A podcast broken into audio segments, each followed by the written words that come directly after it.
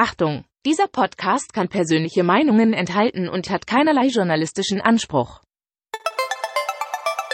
Ich lasse mir nicht absprechen, dass ich ein Herz für den VfB habe. Sverrisson, dann wieder Kügel, gewinnt sein Dribbling gegen Burns und Guido Buchwald und der Ball ist im Tor. Nach 86 Minuten führt der VfB Stuttgart in Leverkusen mit 2 zu 1. Nach 1950, 52 und 84 gewinnt der VfB Stuttgart zum vierten Mal die Meisterschale.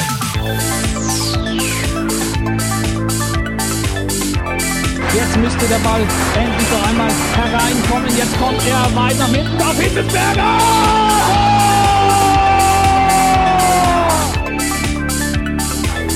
Mario Gomez, spitze Winkel, noch einmal nach innen, Pizza hat den Ball und es gibt noch einmal Abstoß vom Tor.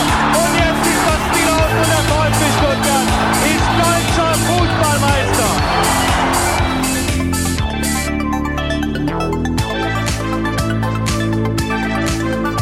Ja klar, ich unterschreibe das Trikot, schick es her. Herzlich willkommen zu STR. Mein Name ist Ricky und mit mir in der Leitung der Sebastian. Guten Abend, Sebastian. Schönen guten Abend, Ricky. Ja, Sebastian, wir haben Sie gerade eben gehört, die letzten Worte von Santi Askasiba. Ich wollte sagen in Richtung VfB-Fans, aber eigentlich hat er sich an dich gewandt und hat dich aufgefordert, sein Trikot nach Berlin zu schicken. Also es ist sein Trikot, weil sein Name ähm, auf diesem Trikot beflockt wurde von dir und ähm, er möchte es für dich signieren. Bist du denn schon zur Post gegangen, hast dein Trikot eingesandt und vielleicht sogar schon zurückbekommen? Äh, tatsächlich habe ich es am, warte mal, am vergangenen Freitag habe ich es äh, Richtung Richtung Berlin geschickt ähm, habe dann die richtige Adresse bekommen, wo es ähm, hingehen soll. Ähm, ich befürchte allerdings, dass es ein bisschen länger dauert, bis ich es dann unterschrieben zurückbekomme, ähm, äh, denn die äh, Familie ähm, Askasiba ist ja mittlerweile nicht mehr zu zweit, sondern seit dem 23.01. Ähm, äh, zu dritt, weil ja der der der, der kleine Santi, also der Benizio oder Benicio ähm, Askasiba ähm, auf die Welt gekommen ist, wie wir heute per Instagram-Post erfahren haben. Ähm, und was wir auch erfahren haben, ähm, dass der dann tatsächlich als Geburtsort äh, Stuttgart in seinem Pass stehen haben wird. Ja, Mensch, da hättest du es auch direkt vorbeibringen können. Also ja, tatsächlich hat man ja auch letzte, äh, in der letzten Woche noch durch diverse äh, wiederum Instagram Stories gesehen, dass ja die ähm, Argentinier-Fraktion beim VfB ähm, groß Abschied gefeiert hat, äh, irgendwie im Stuttgarter Westen in einem spanischen ähm, Restaurant. Ich glaube, die Insuas haben sich quasi verabschiedet und ähm, da war äh, Santi Ascasiba und Nicola González auch zu Gast. Also ich hätte es eigentlich auch dann direkt dorthin bringen können und vor Ort unterschreiben lassen können. Jetzt muss ich halt den, den Weg über die Post nehmen, ähm, aber das stört mich jetzt auch nicht, nicht weiter weiter. Und äh, ich hatte schon gesagt, jetzt wo das Trikot oder wenn das Trikot dann unterschrieben ist, dann darf man es natürlich auch eigentlich nicht mehr tragen, ähm, was mich natürlich so ein bisschen von dem Zwang ähm, befreit, mich in äh, diese Jakko-Größe M äh, äh reinzutrainieren. Ja, also ich habe das Trikot ja, sag mal, im Laden mir mal angeschaut, also die Größe M. Und ich fand das echt mutig von dir, muss ich sagen, dass du Größe, M genommen hast, weil ich hätte es auch meiner Tochter, glaube ich, anziehen können. Ähm, aber man kann ja wirklich reinwachsen, das stimmt schon. Was ich nicht unerwähnt lassen möchte, ist natürlich die großartige Aktion an sich. Klar, super, dass Santi das macht, aber ich glaube, die ging ja so ein Stück weit schon von der Social Media Abteilung der Hertha aus. Und dann dachte ich mir so, Mensch, da gibt es vielleicht Vereine in meiner unmittelbaren Umgebung, die könnten sich von diesem Social Media Game, wenn man es so nennen kann, eine Scheibe abschneiden. Also beim VfB beziehungsweise bei VfB auf Twitter bekommt man ja noch nicht mal eine Antwort, wenn man eine Frage einreicht. Im besten Fall äh, antwortet mal der Service-Account. Ähm, aber da ist man offensichtlich in Berlin etwas weiter Klar, da buhlt man auch um jeden Fan. Also man möchte ja diesen Big City Club sexy machen. Ähm, weiß nicht, ob das jetzt bei dir funktioniert hat, aber eine schöne Geste war es allemal. Ja, eine schöne Geste auf jeden Fall und da muss man dann an dieser Stelle auch äh, nochmal wirklich äh, äh, Dank sagen. Ähm, ja, an das äh, Social Media Team äh, von Hertha BSC und auch an alle, die ähm, auch so ein bisschen vielleicht mitgeholfen haben, dass die die Botschaft, dass ich gerne ein Autogramm hätte, ähm, bis ähm, zu Santi Ascasiba gekommen ist. Ähm, ja, und ich finde es auch nicht selbstverständlich, dass sie es dann wirklich per Videobotschaft über ihren offiziellen Twitter-Kanal ähm, dann irgendwie raushauen, weil das jetzt irgendjemand, der äh, für einen VfB Stuttgart äh, blockt ähm, oder über den VfB Stuttgart blockt, ähm, irgendwann mal ein Hertha-Fan wird oder irgendwie da mal Merch kaufen wird, das ist, glaube ich, ausgeschlossen, das wissen die auch. Und sie haben trotzdem Zeit und Energie ähm, investiert, um das dann irgendwie möglich zu machen. Und äh, muss ich sagen, haben sie schon jetzt einen kleinen Stein bei mir im Brett. Ja. Also wenn es so einfach geht, dann versuche ich es jetzt auch mal. Ich würde mal gern mit Julia Nagelsmann sprechen. Also auch RB ist ja da vielleicht interessiert daran, einfach neue Fans für sich zu gewinnen. Nein, Spaß beiseite. Aber ich würde wirklich mal gern mit Julia Nagelsmann sprechen. Also ich habe mich auch diese Woche und überhaupt die letzten Tage ausführlich mit Julian Nagelsmann auseinandergesetzt, ähm, weil er natürlich so ein Stück weit der Trainertyp ist, der unserem neuen Trainer Pellegrino Matarazzo am nächsten kommt.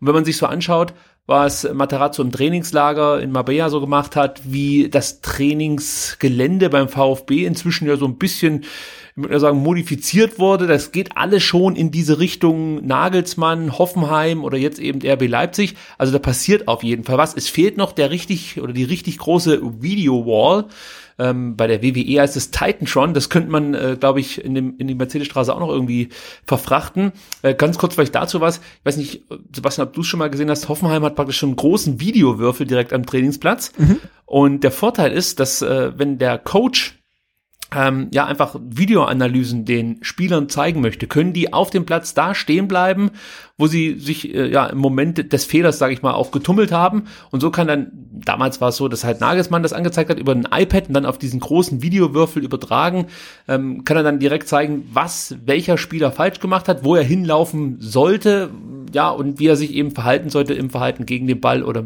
ja, von mir auch mit dem Ball.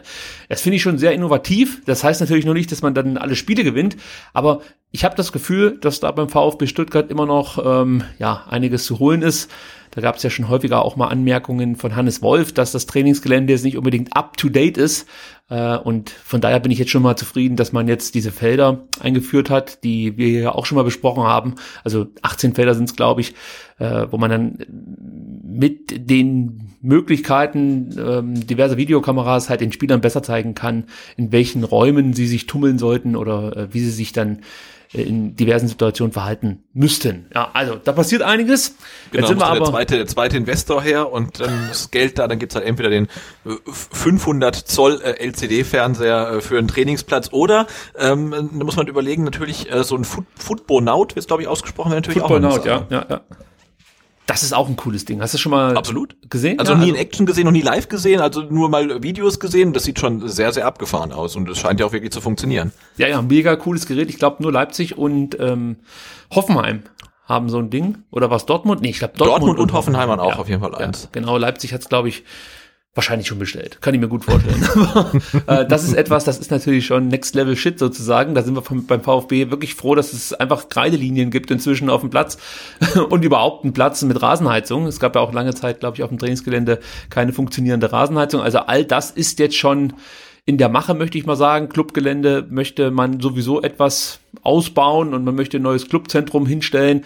Äh, aber das ja, ist ähm, Zukunftsmusik. Darum soll es jetzt hier nicht gehen. Wir schweifen schon gleich schön ab. Dabei haben wir schön, so oder? viele Themen, ja, dass wir gar keine Zeit haben, ja, irgendwie Julian Nagelsmann, Santi Ascasiba, die Hertha und wen auch sonst noch zu besprechen. Ähm, ja, ich würde sagen, wir stürzen uns gleich mal auf die ganz wichtigen Themen hier kurz vor dem Restrundenstart, wie ich jetzt gelernt habe. So spricht man es aus. Oh, das ist, das ist schön, das ist schön. Ja, also das äh, finde ich gut. Also äh, dazu vielleicht auch noch mal ganz kurz was, weil ich auf Twitter die Empörung in den letzten Tagen mehrfach lesen durfte. Äh, also da wird ja so ein bisschen die, der DFL, der schwarze Peter in die Schuhe geschoben, dass die zweite Liga, die Restrunde sozusagen unter der Woche beginnt, an einem mhm. Dienstag ähm, und, und da haben sich viele beschwert. Man muss ganz ehrlicherweise sagen, dass äh, da auch die Vereine ihre Finger mit dem Spiel hatten. Ja? Also es ist jetzt nicht nur die DFL gewesen, die sich dachte, Mensch, da haben wir mal eine Bombenidee, sondern ähm, es war ja so, dass die Hinrunde deswegen, ich glaube, zwei Wochen oder sogar noch paar Wochen früher, als die Bundesliga startete, weil die Zweitliga-Clubs der Meinung waren, dass dann das Interesse eher oder dass sie von dem Interesse der, der fußballhungrigen Fans profitieren könnten, ja.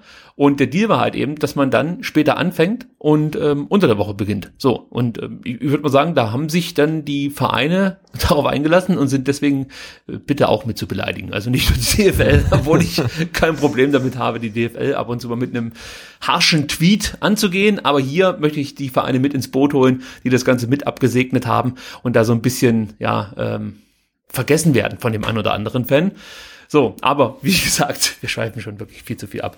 Ähm, Sebastian, lass uns noch mal ganz kurz auf das Trainingslager im Abea blicken, zurückschauen.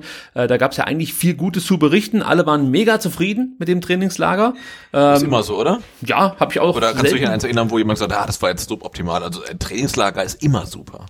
Also in der Tat kann ich mich an eins erinnern, und zwar letztes Jahr äh, unter Markus Weinz hier, als es wirklich schon, also ich glaube schon noch während dem Trainingslager hieß, das ist eine Katastrophe. Der Donis macht, was er will. Der Maffeo, oh, ja. hat sich mehr oder weniger auch schon verabschiedet. Also da ging es wirklich drunter und drüber. Ähm, also es gab schon diese äh, verheerenden Trainingslager. Und, mich. Ja, ähm, diesmal wäre alles hervorragend gewesen. Man die Ergebnisse sprachen für sich. Man konnte zwei Testspiele gewinnen. Äh, über das dritte sprechen wir auch gleich noch. Das fand dann aber nicht mehr in Mabea statt, sondern in Bad Cannstatt. Äh, also insgesamt war es wohl ordentlich. Daniel Didavi hat sich über das Essen im Hotel beschwert. Das sei wohl nicht so gut gewesen. Ähm, und äh, ich habe so ein bisschen rausgehört bei dem einen oder anderen Spieler, dass es doch ah, ein Ticken zu lang vielleicht war, diese zehn Tage. Dachte ich mir übrigens auch. Und ich erinnerte mich an unser Gespräch mit Marc Nikolai Schlecht. Da haben wir ja auch so ein bisschen das Thema, ja, Wetter, Temperaturen und so besprochen. Also du bist da immer Marbella bei 20 Grad, kommst nach Stuttgart und musst dann direkt mal bei minus drei Grad die Spielübungen mhm. hier absolvieren. Also ich weiß nicht, wie du es siehst, aber ich, ich, ich finde es auch vielleicht, vielleicht einen Ticken zu lang. Und dann, ja, das Thema Lagerkoller ist ja auch mal eins. Aber gut, ich meine, äh, ja, aber ich, ich denke jetzt halt mit der Prämisse, dass man halt einen neuen Trainer hat, der, ähm, wie er auch heute sagt, äh, komplett neue Automatismen irgendwie einstudieren mh, will, ist es dann wahrscheinlich auch kein Fehler, dann vielleicht zwei, drei Tage länger wirklich an einem Fleck ähm, ja, kaserniert zu sein quasi. Ähm, vielleicht wäre es anders gewesen, wenn jetzt Tim Walter noch Trainer gewesen wären, hätten vielleicht auch sieben Tage gereicht oder so. Ähm, aber jetzt mit einem neuen Trainer, der auch was anderes spielen lassen will, ist das vermutlich, ist jeder Tag, den man halt im Trainingslager verbringen konnte, äh, ein, ein gewonnener Tag, auch wenn das die Spieler dann eventuell ein bisschen anders sehen. Ja, wir werden nachher noch darauf äh, zu sprechen kommen, dass Matarazzo davon sprach, dass manche Mechanismen oder Automatismen schwer zu brechen seien. Ähm, da möchte ich mich jetzt noch nicht zu weit aus dem Fenster lehnen, da habe ich dann später noch was zu, sagen.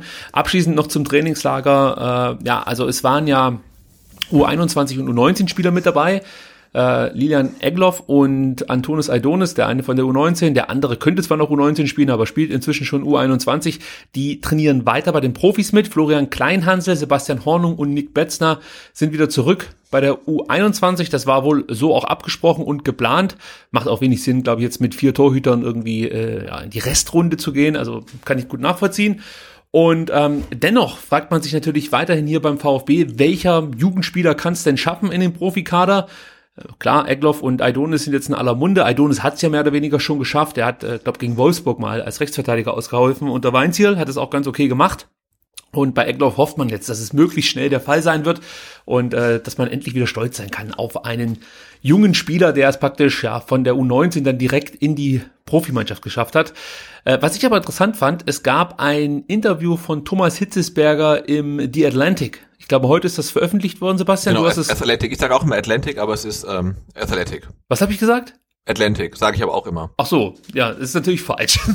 ja, aber ich sag's auch immer, deswegen äh, war ich gerade schon irgendwie vorbereitet. Ähm, genau, also The Athletic ähm, heißt das Medium. Ja, es macht auch mehr Sinn, wenn es eine Sportzeitung ja, ist. Ja, genau.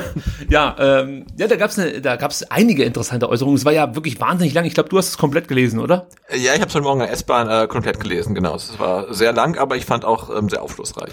Also bevor wir da ein bisschen detaillierter drauf eingehen, möchte ich äh, kurz eine Passage hier noch rausgreifen, weil die ganz gut passt, gerade zu dem Thema U21, U19-Spieler. Und zwar meinte Thomas Hitzberger in diesem Interview, ich bin verwundert, wie wenig Spieler darauf vorbereitet sind, härter zu arbeiten als andere, um ein Spieler aus der oberen Schublade zu werden.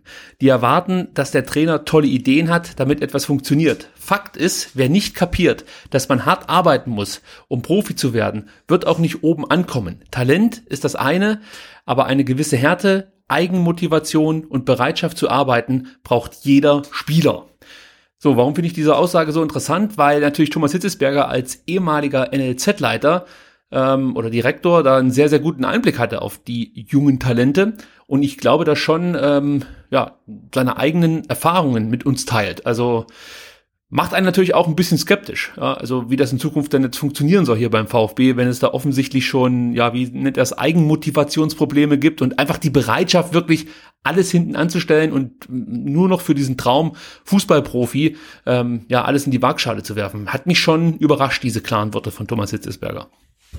Ja, aber die bringt er immer wieder an. Ne? Ich hatte ja auch schon im ähm, vergangenen Jahr kurz so die Gelegenheit, äh, mit ihm mm, im Rahmen des Mercedes-Benz Junior Cup zu sprechen und da ging es ja auch darum, ähm, da war er NLZ-Leiter, äh, wie, wie, wie es der VfB ähm, schafft, ähm, Talente für sich zu, zu gewinnen, dass die nicht nach Freiburg oder nach, nach, nach Hoffenheim gehen. Und, und, und da hat er aber auch schon ähm, angedeutet, dass man nicht versucht, den Spielern das möglichst bequem zu machen, also möglichst viel Kohle und äh, möglichst viel Komfort, sondern dass man halt da auch, auch da schon guckt, äh, dass man den Spielern was bietet, ähm, aber ihnen auch sagt, hey, ihr müsst aber auch liefern, ne? Und äh, wenn die nicht bereit sind, dann diesen Weg mitzugehen, dass man dann auch ähm, dann auch Abstand davon nimmt, diesen Spieler für Stuttgart mit, mit allen Mitteln ähm, gewinnen zu wollen. Und ich finde, das äh, sieht man in dem Interview auch immer wieder, ähm, dass ihm auch ähm, die Persönlichkeit oder der Charakter eines Spielers ähm, sehr, sehr wichtig ist. Also da gibt es auch diesen einen Absatz,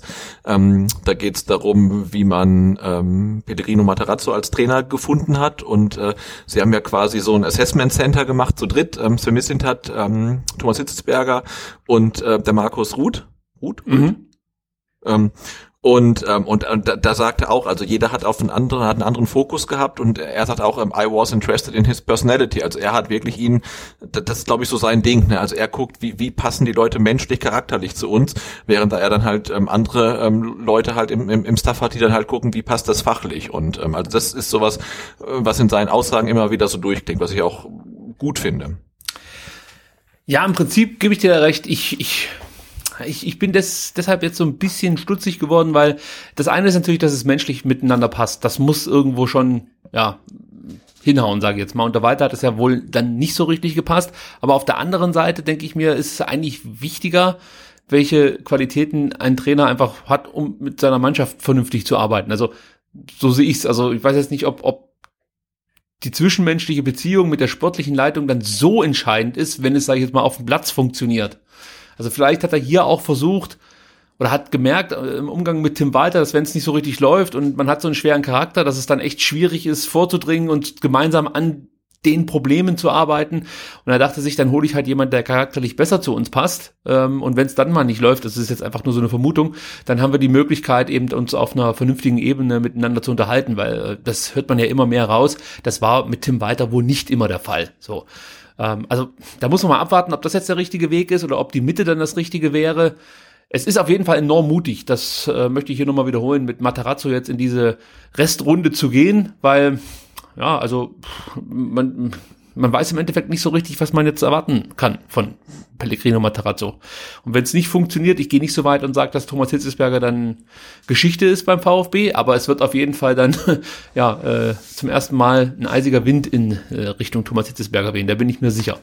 Also, Natürlich, und, und klar ist ja, dass ein Scheitern ähm, Materazzos ähm, stärker auf ähm, Hitzelsberger zurückfällt als ähm, das Scheitern eines arrivierten Trainers, wenn er den geholt hätte. Ne? Jetzt angenommen, hätte Bruno Labbadia geholt und, und der wäre gescheitert, dann kannst du dich halt als ähm, Sportvorstand hinstellen und sagen, hey, wir haben einen Trainer geholt, der, der, der war bei X Clubs erfolgreich und wenn es hier nicht geklappt hat, dann habe ich trotzdem keine falsche Entscheidung getroffen.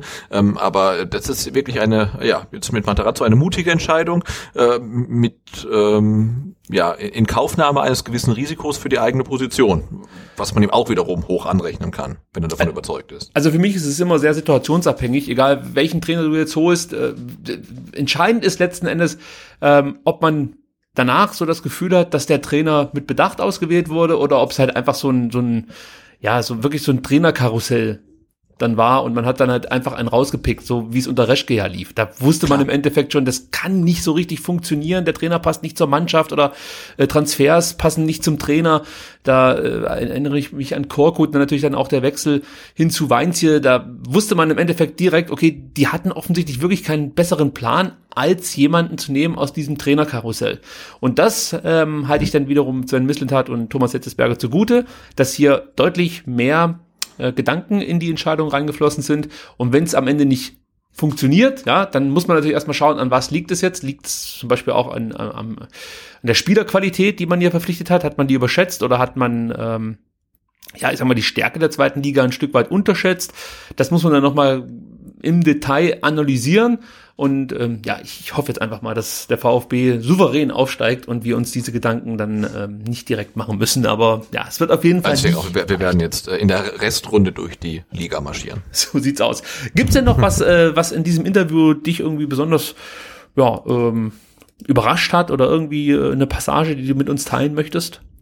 Äh, ah, das sind viele, viele Sachen, die man teilen kann. Also man muss vielleicht äh, vorweg schicken, es ist ähm, jetzt weniger ein Interview ähm, mit dem Vorstandsvorsitzenden des VfB Stuttgart, ähm, als vielmehr ein Interview mit dem Mensch Thomas Hitzelsberger und äh, ja, wie das halt in, in äh, englischsprachigen Medien ist, ist es halt auch weniger so ähm, Question and Answer, also äh, hintereinander weg, sondern es ist halt äh, runtergeschrieben mit vielen Zitaten von Thomas Hitzelsberger. Ähm, aber ich finde, es gibt halt ja einen, einen relativ ähm, guten ähm, Einblick äh, darin, ähm, wie er denkt und wie er die, die Herausforderung jetzt als Vorstandsvorsitzender ähm, annimmt. Und es ist auf jeden Fall sehr, sehr lesenswert. Ähm, ja, klar, es ist auf Englisch und es ist auch ähm, hinter einer äh, Paywall, ähm, aber man kann hier für, für, für sieben Tage so einen kostenlosen Probezugang ähm, sich ähm, schießen und dann ähm, lohnt sich auf jeden Fall, das Ding mal gelesen zu haben. Also Empfehlung von Sebastian und ich werde es mir auch nochmal durchlesen, komplett das Interview. Interessiert mich natürlich auch, was der Vorstandsvorsitzende des VfB Stuttgart so in einem ausführlichen Interview zu erzählen hat. So, dann äh, machen wir den harten Break und schauen einfach mal direkt auf das letzte Testspiel des VfB, nämlich ähm, das Spiel gegen Dynamo Dresden fand am 24.01. statt, am Freitag. Äh, leider Gottes wieder mal unter Ausschuss der Öffentlichkeit, was aber organisatorische Gründe hat. Also weniger jetzt, äh, dass man die Fans nicht dabei haben möchte, sondern ja, du musst halt dann äh, Security stellen und wahrscheinlich auch mit der Polizei das absprechen, Catering, Toiletten, was weiß ich, was man da alles so braucht. Und deswegen ähm, ja, es ist ja jetzt nicht zum ersten Mal der Fall, dass der VfB sagt, wir testen, aber unter Ausschluss der Öffentlichkeit. Der VfB gewann dieses dritte Testspiel mit 3 zu 1. Und ähm, ja, was man so lesen konnte und was einem so auch so mitgeteilt wurde von Leuten, die sich das Spiel eben angucken durften, da waren ja ein paar Pressevertreter dabei, aber auch welche ja, von der VfB-Jugendabteilung. Und ähm, da hörte man eigentlich eins einhellig, nämlich dass der VfB vor allem in den ersten Minuten, in den ersten 20, 30 Minuten Probleme hatte mit der Spielweise der äh, Dresdner. Und das erinnert sich ja ein Stück weit auch an die Hinrunde. Da hatten wir ja auch immer oder häufig das Problem, dass wir in den ersten Minuten nicht so präsent waren.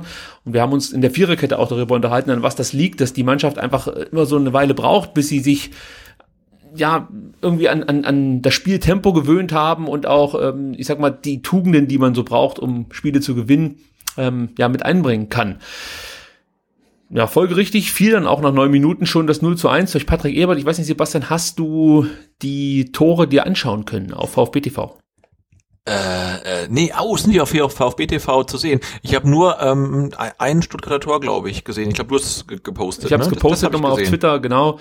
Also das, das Gegentor habe ich habe ich nicht gesehen, aber diese Unordnung ähm, in den ja in der Anfangsviertelstunde oder im, im ersten in der ersten Phase des Spiels äh, war ja wirklich so ein bisschen oder oft im Trademark in der Hinrunde, aber ich glaube auch im Testspiel gegen Basel war das so, ne? Da also gerade am Anfang auch lief's lief's nicht wirklich rund. Also das ist mir nicht nur in den Testspielen aufgefallen, sondern auch in den in den einzelnen Facebook Sessions, die man vom Training mit ja, ausgestrahlt hat mit, mit Holger Laser als Kommentator und so weiter und so fort. Da könnte man immer mal wieder sehen, dass es, äh, also ich weiß nicht, ob das Abstimmungsprobleme sind oder Unkonzentriertheiten, die dazu führten, dass dann jetzt bei so typischen Trainingsübungen halt einfach ein Ball verspringt oder äh, ja, irgendjemand hinterherhecheln muss. Aber jetzt hier gegen Dresden, auf das wollte ich eigentlich hinaus, konnte man wieder schön sehen, wie man mit relativ einfachen Mitteln den VfB in arge Bedrängnis bringen kann und dann natürlich auch ein Tor erzielen kann. Und ähm, da hoffe ich einfach ein Stück weit, dass sich der VfB in den nächsten Tagen da noch etwas steigern kann. Ansonsten werden wir, äh, wie schon in der Hinrunde, des häufigeren Probleme bekommen und einfache Tore fangen. Also das geht mir zu leicht. Ja, also das, das 0-1 durch Patrick Ebert, wer sich nochmal angucken möchte, kann das auf VfB TV tun oder eben auf Twitter. Da sieht man ganz gut, das ist wirklich fast ein Abziehbild von vielen Gegentoren, die wir in der Hinrunde kassiert haben.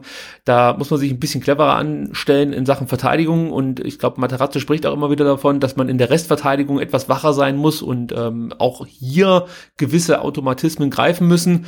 Äh, das konnte ich da noch nicht so richtig erkennen. Also das war, ich sag mal, war etwas, was mir so ein bisschen zu denken gab. Aber das Gute an diesem Testspiel war, dass es noch eine zweite Halbzeit gab und da drehte der VfB wirklich richtig auf und hat ganz, ganz tolle Spielzüge gezeigt. Jedenfalls äh, die, die zu den Toren führten, waren alle sehr sehenswert. Gomez traf in der 65. Minute nach einer grandiosen Vorarbeit von ähm, Massimo, Roberto Massimo, der sowieso eine sehr, sehr gute Partie abgeliefert hat in diesem Testspiel, auch sonst in diesem Trainingslager immer wieder auf sich aufmerksam machen konnte und ähm, ja auch in den Testspielen zuvor, wenn er gespielt hat, eigentlich wirklich eine gute Figur gemacht hat.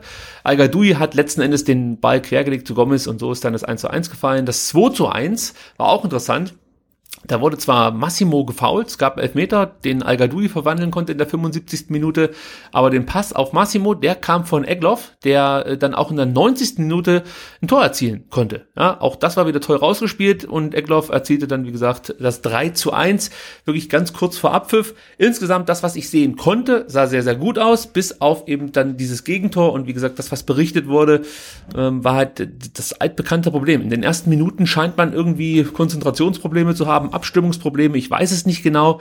Da lasse ich mich dann auch mal so ein Stück weit überraschen, wie es dann am Mittwoch laufen wird gegen Heidenheim, die ja solche Unkonzentriertheiten natürlich knallhart bestrafen werden, weil hm, ja, ich glaube schon, dass Heidenheim schon nochmal eine andere Kategorie ist als Dynamo Dresden.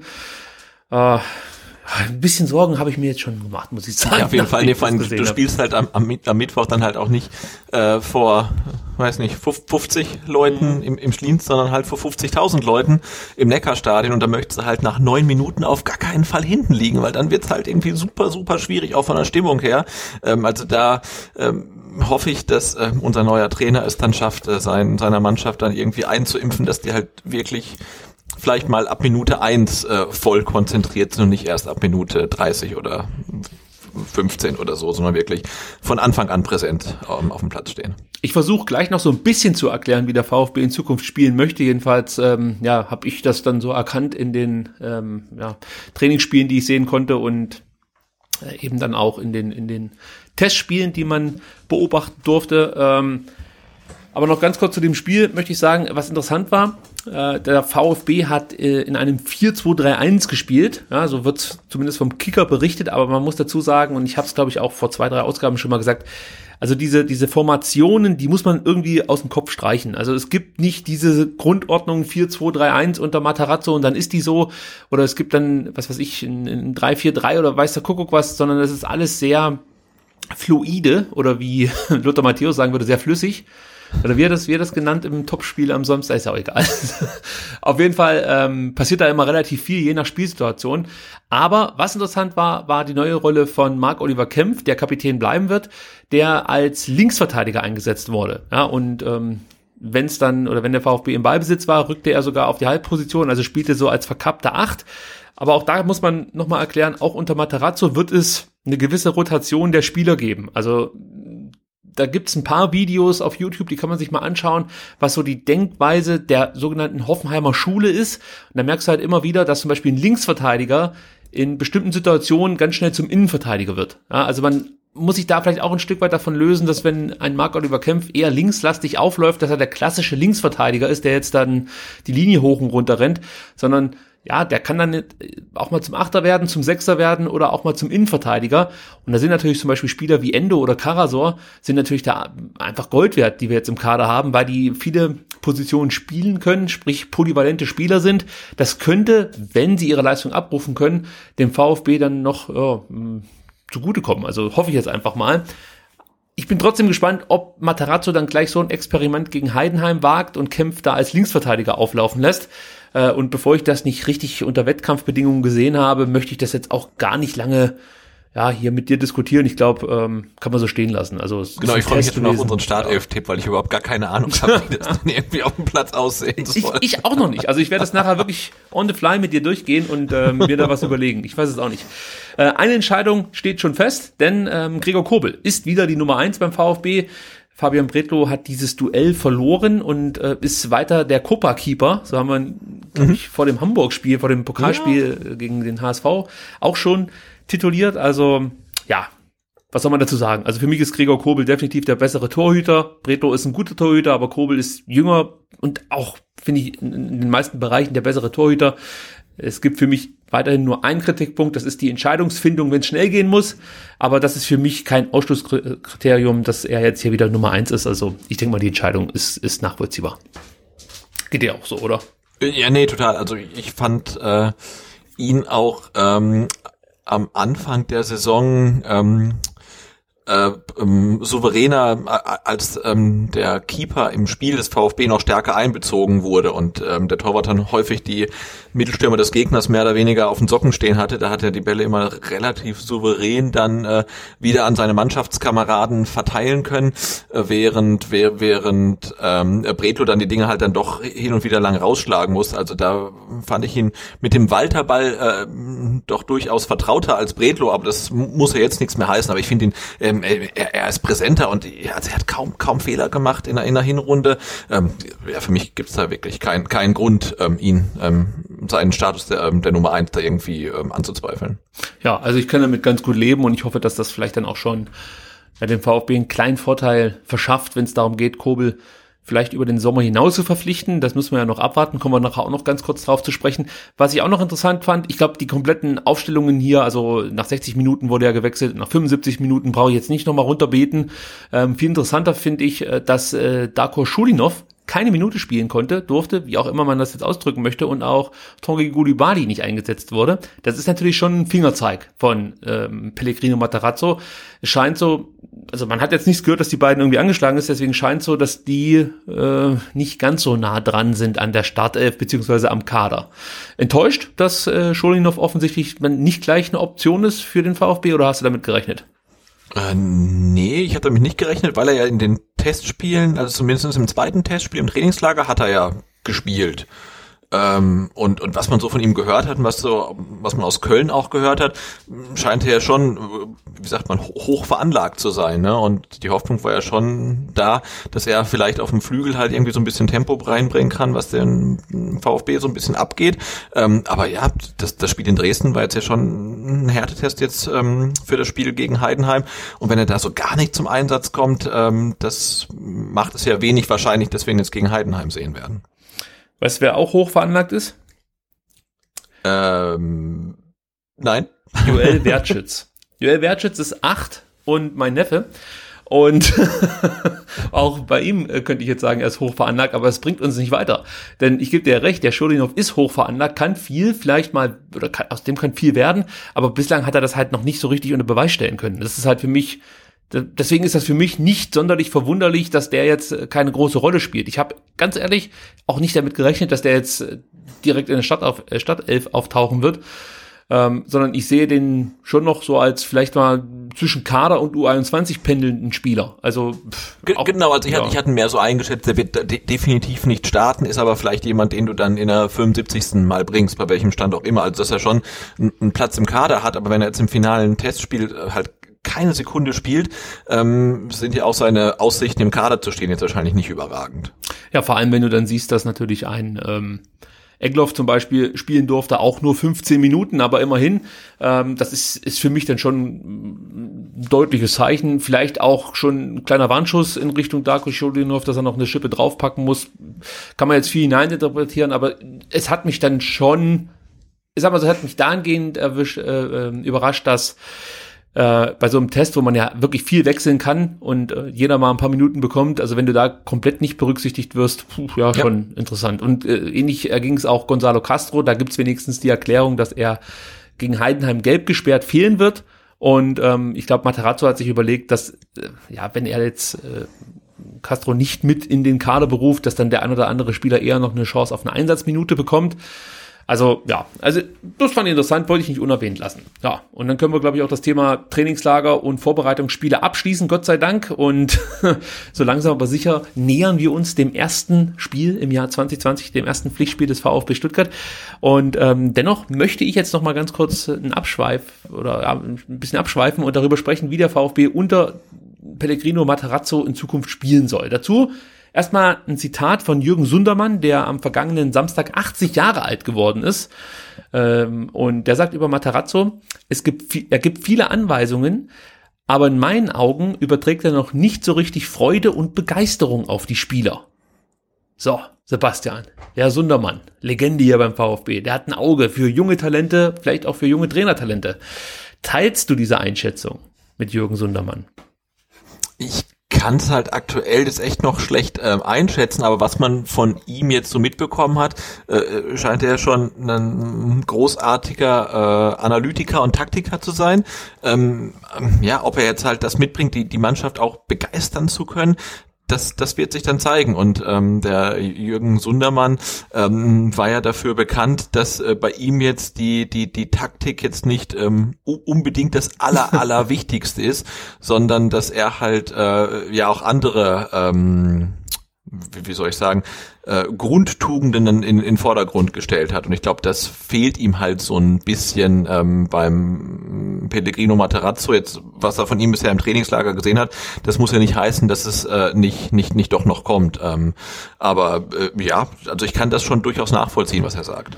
Also genau das war die Antwort, die ich jetzt von dir erwartet habe, weil ähm, ich, ich kann es auch verstehen, dass Sundermann das sagt, weil Materazzo wirklich sehr analytisch an die Aufgabe rangeht was im Prinzip auch okay ist, aber ich kann mir schon vorstellen, dass es dem ein oder anderen Fan zunächst auch so ein Stück weit fehlt, dass da die emotionale Ebene mitschwingt und das ist etwas, ich möchte jetzt nicht sagen rustikaler zugeht, aber irgendwie fehlt so die gelebte Aufbruchstimmung. Also so geht's mir aktuell. Also ich habe es ja schon ähm, ja in der ersten Folge 2020 gesagt, dass ich auch nicht mehr so richtig Bock habe, mich erneut auf ein neuen Trainer einzulassen und, und mich da nochmal reinzufuchsen und, und wieder meine Hoffnungen in ein neues System zu projizieren und so weiter und so fort. Das fehlt mir grundsätzlich, aber irgendwie habe ich auch nicht das Gefühl, dass jetzt die große Veränderung auf uns zukommt, sondern dass, das ist vielleicht im Großen und Ganzen fast so weitergeht wie in der Hinrunde, bis auf ein paar Unterschiede, was man halt immer wieder gehört hat. Er möchte vertikaler spielen lassen, ähm, er möchte unausrechenbarer sein, aber ich kann mir jetzt nicht vorstellen, dass Tim Walter da äh, also genau das Gegenteil davon wollte. Also ich, ich, ich kann es nicht so richtig greifen. Deswegen fand ich die Aussage von Jürgen Sundermann so so interessant. Ja? Also ich, ich, ich merke es halt auch, dass bei mir zumindest keine Freude und Begeisterung aufkommt. Ich freue mich auf die, auf, auf Mittwoch, auf das erste Spiel jetzt 2020, aber ah, ich weiß nicht, so eine Aufbruchstimmung nach so einer blöden Zeit, die wir jetzt hatten und da weiter, wo wir auch Pech hatten, die fehlt bei mir so ein Stück weit. Und, äh, ja, genau. Also ich habe jetzt eben so ein bisschen rumgestammelt, weil ich parallel einen Abschnitt in dem Text gesucht habe, den wir am Wochenende auf dem Vertikalpass veröffentlicht haben, äh, zum am 80. Geburtstag von ähm, Jürgen Sundermann. Und ähm, ich kann es mal kurz vorlesen. Da heißt nämlich, ähm, Sundermann gibt gerne zu, dass er von Taktik nicht viel hält. Die Einstellung zum Spiel sei es, die über Sieg oder Niederlage entscheidet. Hansi Müller sagte, wir haben Harakiri-Fußball gespielt. Daheim haben wir alles niedergerannt, auswärts haben wir den lieben Gott gebraucht. Wir konnten unseren Stil nicht umstellen, wir kannten keine Taktik. Wir haben auch im Training nie taktiert, da gab es nur eins, immer voll drauf. ähm, ja, also ob wir das brauchen oder ob das vielleicht auch das war, was man unter Tim Walter erwartet hat, weiß ich jetzt nicht. Ähm, aber ja, äh, und wenn man, wenn man halt sowas liest, dann verwundert es natürlich nicht, dass Jürgen Sundermann ähm, diese etwas kühle Art von Materazzo dann ähm, sich mit der noch nicht so ganz anfreunden kann. Und äh, klar ist halt auch, ähm, wenn, wenn man die Sache so angeht wie unser neuer Trainer, dann, dann brauchst du äh, definitiv Erfolg, ne? Weil er ist jetzt ja, wie soll ich sagen, anscheinend jetzt kein Populist, der die Fans halt irgendwie schon komplett begeistert Zeit, bevor ähm, das erste Spiel unter seiner Ägide überhaupt angepfiffen ist. Also äh, da, da wird es Ergebnisse brauchen, was gar nicht so schlecht ist, weil diese Ergebnisse brauchen wir zum Aufstieg. In, insofern müssen wir es voll abwarten.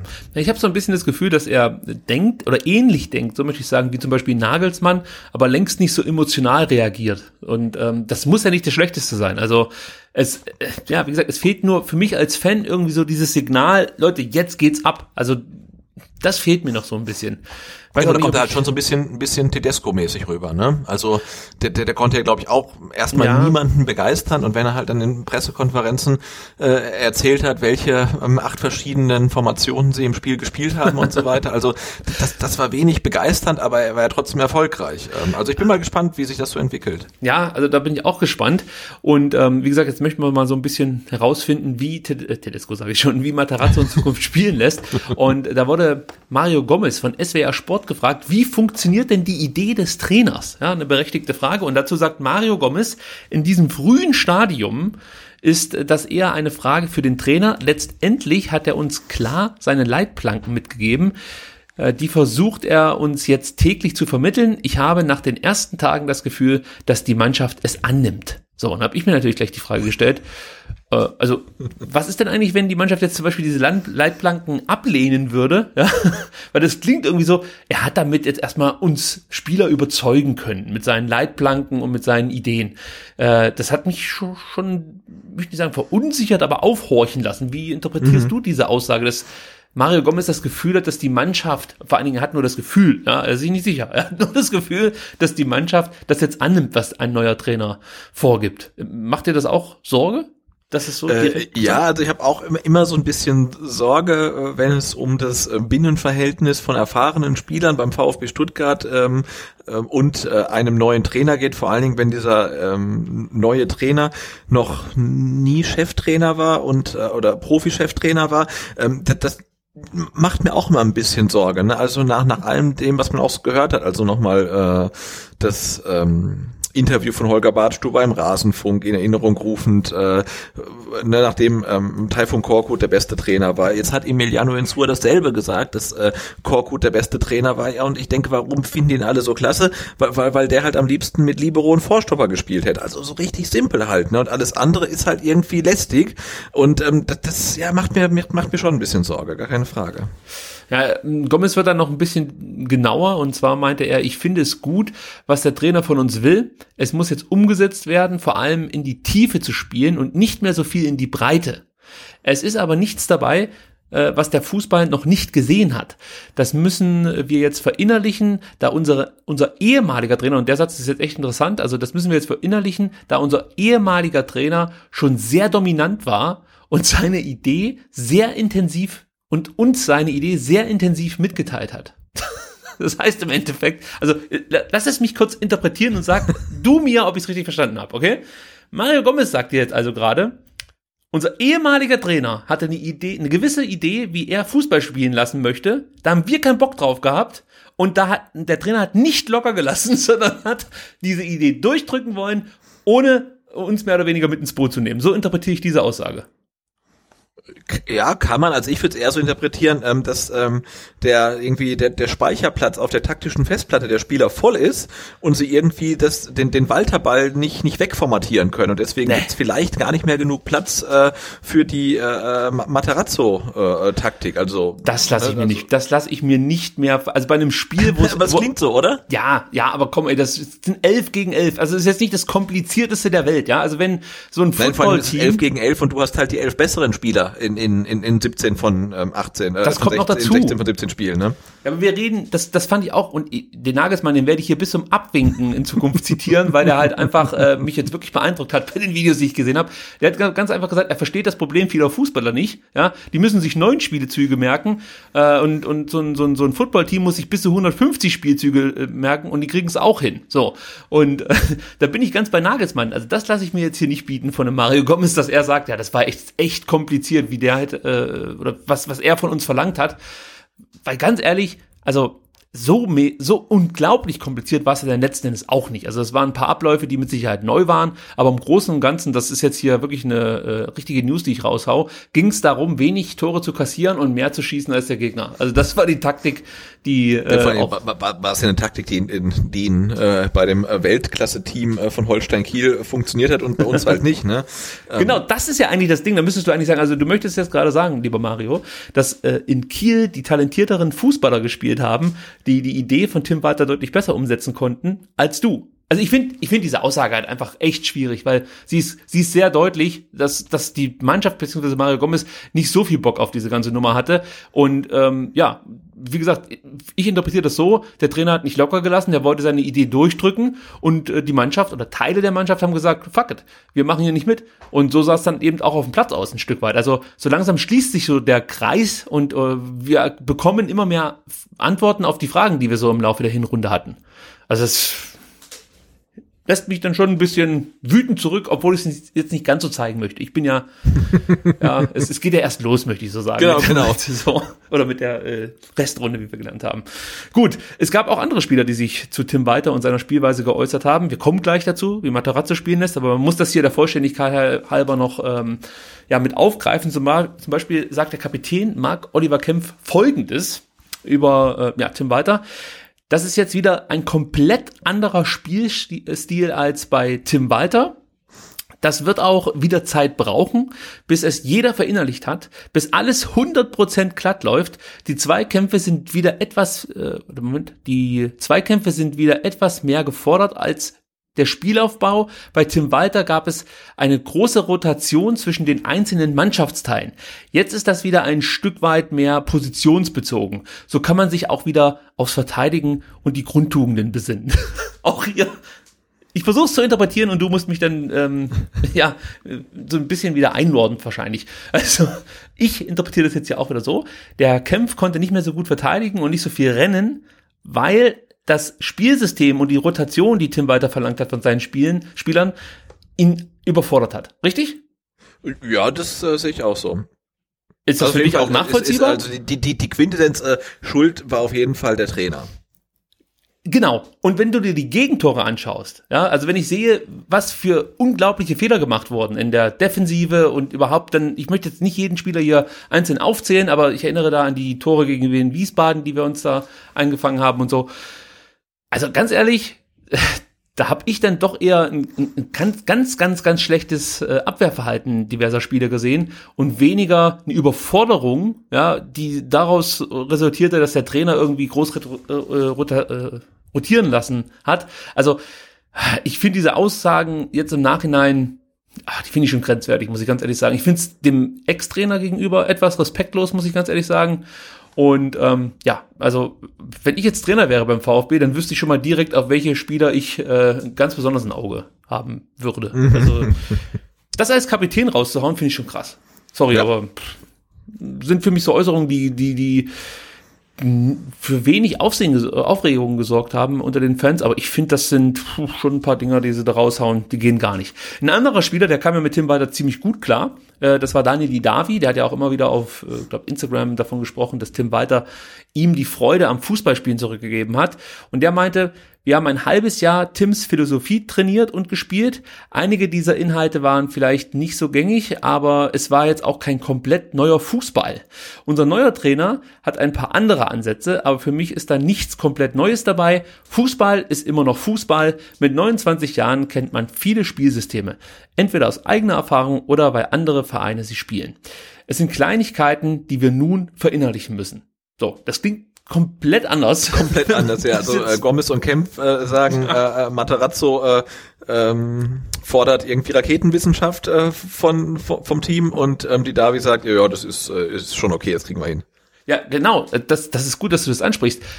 Die sprechen, also Kempf und Gomez sprechen davon, dass Matarazzo äh, jetzt von den Spielern viel abverlangt. Walter hat damals viel abverlangt von den Spielern. Also das klingt für mich wirklich schon äh, wie so wie so eine vorgeschobene Ausrede, sollte es jetzt nicht klappen. Ich kann mir fast nicht vorstellen, dass, dass, dass die wirklich so weit denken und sich jetzt schon die Ausrede für einen möglichen Fehlstart in die Restrunde parat legen. Aber bis auf Daniel Didavi, der für, find, aus meiner Sicht finde ich jetzt so das Ganze ganz gut eingeschätzt hat. Ja, also es ist halt einfach Fußball und der eine spielt halt, was weiß ich, rechts rum, der andere links rum, um es mal ganz einfach klarzustellen jetzt hier. Äh, finde ich schon krass, was, was von Gomez und Kempf da in Richtung ähm, weiter im Nachhinein dann noch kommuniziert wurde. Schwierig. Genau, ich kann mir schon vorstellen, dass sowohl Tim Walter wie auch Pellegrino Materazzo die Mannschaft halt ähm, stressen, ne? Mit Ja. ähm, also die, die, die, ich glaube nicht, dass die denen irgendwas abverlangen, was sie nicht leisten können, aber die werden die schon stressen, weil sie einfach äh, modernen Fußball spielen und das ist vielleicht ein Fußball, den man vor fünf oder zehn Jahren noch nicht so gespielt ist. Sicherlich kein Fußball, wie ein äh, Taifun Korkut hat spielen lassen, ne? Und ich glaube schon, dass die Mannschaft dadurch gefordert ist und und und das äh, mag auch stressig sein, aber ich glaube, das ist ja auch ihr Beruf, also das darf man ihnen dann auch äh, durchaus zumuten. Also das wird jetzt interessant sein, ähm, zu, oder zu beobachten sein, wie das in den nächsten Spielen so läuft. Ob Matarazzo dann auch schnell an seine Grenzen kommt und ja, der ein oder andere Spieler überfordert ist, nicht mehr so gut verteidigen kann und nicht mehr so gut laufen kann. Äh, das werde ich jetzt beobachten und dann natürlich hier berichten, keine Frage. So, jetzt kommen wir aber zu Matarazzo endlich. Hat ein bisschen gedauert, diese kleine Einleitung. Und ähm, da möchte ich ganz kurz noch aus dem Kicker zitieren. Der schreibt, manche Abläufe, die das Team unter Ex-Trainer weiter verinnerlicht habe, seien schwer zu brechen, so Matarazzo. Außerdem sagt er, es geht dabei insbesondere um die offensiven Automatismen. Davon haben wir ja vorhin schon gesprochen. Da wollen wir variabler sein und äh, den Vorwärtsgang forcieren, um uns Räume und dadurch Chancen zu erarbeiten. Also, da scheint es offensichtlich, äh, weiß ich nicht, bei, bei den Spielern, die zunächst weiter überhaupt nicht verstanden haben, dann doch noch so gut funktioniert zu haben, dass sie jetzt nicht mehr in das normale System, das man sonst so kennt als Fußballer, zurückkommen äh, und Probleme haben, dann, wenn sie nach vorne spielen, zum Beispiel die Tempoverschärfungen zum richtigen Zeitpunkt durchzuziehen, die Pässe zum richtigen Zeitpunkt zu spielen. Also ich sag mal so, die kleinen Dinge, die einfach passen müssen, damit du dann eben zu Torchancen kommst und, wie es Matarazzo ja auch sagt, zu Raumgewinn. Äh, da da frage ich halt auch, ist die Qualität, sagen wir mal, der Offensive ausreichend? Wie, wie schätzt du das jetzt so ein, nachdem du zum einen die Halbserie gesehen hast und äh, jetzt auch die Tests zuletzt vielleicht äh, so ein bisschen als Gradmesser heranziehen kannst? Glaubst du, dass es qualitativ ausreicht, was der VfB nach vorne in die Waagschale zu werfen hat?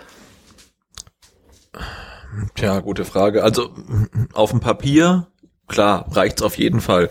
Nur müssten halt die Spieler halt dann auf dem Platz auch mal das zeigen, ähm, was man von ihnen zurecht erwarten kann. Ne? Und wir brauchen halt einfach mehr Spieler, die ähm, äh, Tore schießen und ähm, Spieler, die mehr Tore schießen. Und das sind natürlich dann Gonzales, Gomez, ähm, Clement, äh, Didavi gefragt. Also ich glaube, die, die, die Qualität ist da.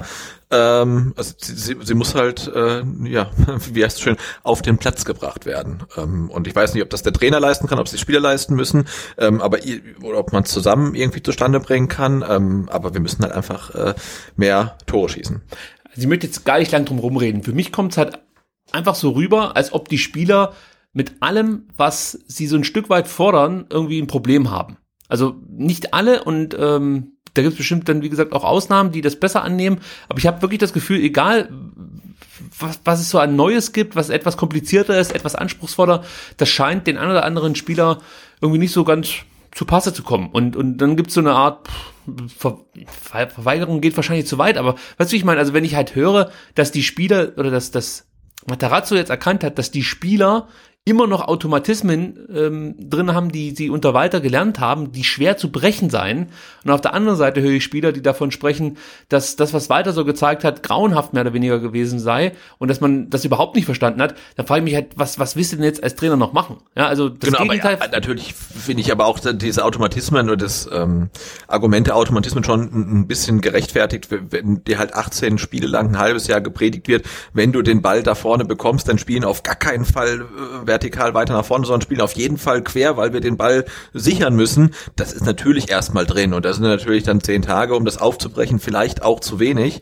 Ähm, also das kann ich schon so ein Stück weit nachvollziehen, aber andererseits, ja, ist es ist für mich das andersrum sein, ne? nachvollziehbar. Weil im Endeffekt war das, was Walter ja gemacht hat, was komplett Neues. Das genau, das war eher, eher atypisch und vermutlich eher dem Fußballinstinkt ähm, entgegengesetzt, was er genau. gefordert genau. hat. Genau. So, und jetzt spielen sie wieder, ich sag mal, normal Fußball, oder wie du es halt, die Davi hat's ja gesagt, wie du es halt schon von anderen Trainern gewohnt bist oder von anderen Mannschaften und plötzlich überfordert das auch. Also, also entweder unterschätze ich das Ganze gerade wahnsinnig oder äh, ich habe halt wirklich das Gefühl, dass man hier so Ausreden versucht schon ähm, zu finden, die dann erklären, warum es nicht so richtig funktioniert. Also ja, ich, ich finde es auch generell schwierig, dass man jetzt sagt, hey, der eine Trainer äh, wollte das, jetzt klingt so, der nächste Trainer will was komplett anderes und um Gottes Willen, wie soll man das denn hinbekommen? Und ich meine, du spielst halt in Liga 2 mit einem Kader, der vermutlich der beste der ganzen Liga ist. Ähm, also es ist ja nicht, nicht, nicht so schwierig. Andererseits ist natürlich wahrscheinlich auch Materazzo kein Trainer, der in der Kabine sagt, irgendwie geht's raus und spielt Fußball. Also der hat wahrscheinlich auch schon sehr ja, konkrete ja. Vorstellungen, wie er Fußball spielen lassen möchte. Und ähm, wie gesagt, also ich glaube auch, dass er, er jemand ist, der das Team mit seinen äh, Vorstellungen stresst, positiv stresst, ähm, wie, wie das auch Walter war. Und sicherlich gibt es irgendwelche Trainer, bei denen es die Mannschaften ein bisschen leichter hat. Aber ja, sie kriegen ja ähm, alle eigentlich ihr Geld dafür, dass sie halt das, das machen, was der Trainer von ihnen möchte. Und ob das dann erfolgreich ist oder nicht, das, das werden wir erst jetzt nach den ähm, nächsten Spielen in der Restrunde sehen. Also unter Matarazzo soll sich offensiv Folgendes ändern, um jetzt wirklich mal auf den Punkt zu kommen. Also zum einen wird der VfB, davon gehe ich äh, stark aus, wenn er im Ballbesitz ist, äh, aus einer Dreierkette heraus aufbauen. Und ähm, dann wird es auch so sein, dass beim Spielaufbau die Verteidiger versuchen, den vertikalen Pass zu spielen. Das war ja unter weiter. Finde ich super. Ja, das, das ich auch. das, auch aus zweierlei Hinsicht. Äh, aber das war ja unter weiter zum Beispiel anders. Da wurde der Ball hin und her gespielt und dann langsam tastete man sich nach vorne. Aber hier ist es so, dass wenn wirklich diese, diese Passstaffetten, äh, wenn es dazu kommt, dann dienen die wirklich nur ja, der Suche nach einem vertikal anspielbaren Gegner, sage ich jetzt mal. Und natürlich ist es auch ein probates Mittel, dann als, als Innenverteidiger mal einen langen Ball nach vorne zu dreschen und ähm, dann, sag ich mal, in Hummels-Manier irgendwie eine Chance zu kreieren. Also der hat das jetzt. Du meinst Pavard auf Manet quasi. Ja, ja, wobei, es ist natürlich das, der beste Vertikalpass, der je gespielt wurde. Aber ich mache immer noch ein Fragezeichen dahinter, ob der auch so gewollt war. Aber ist egal. Manche sagen so, manche sagen so. Wir nehmen es einfach an, dass es so gewollt war. ja.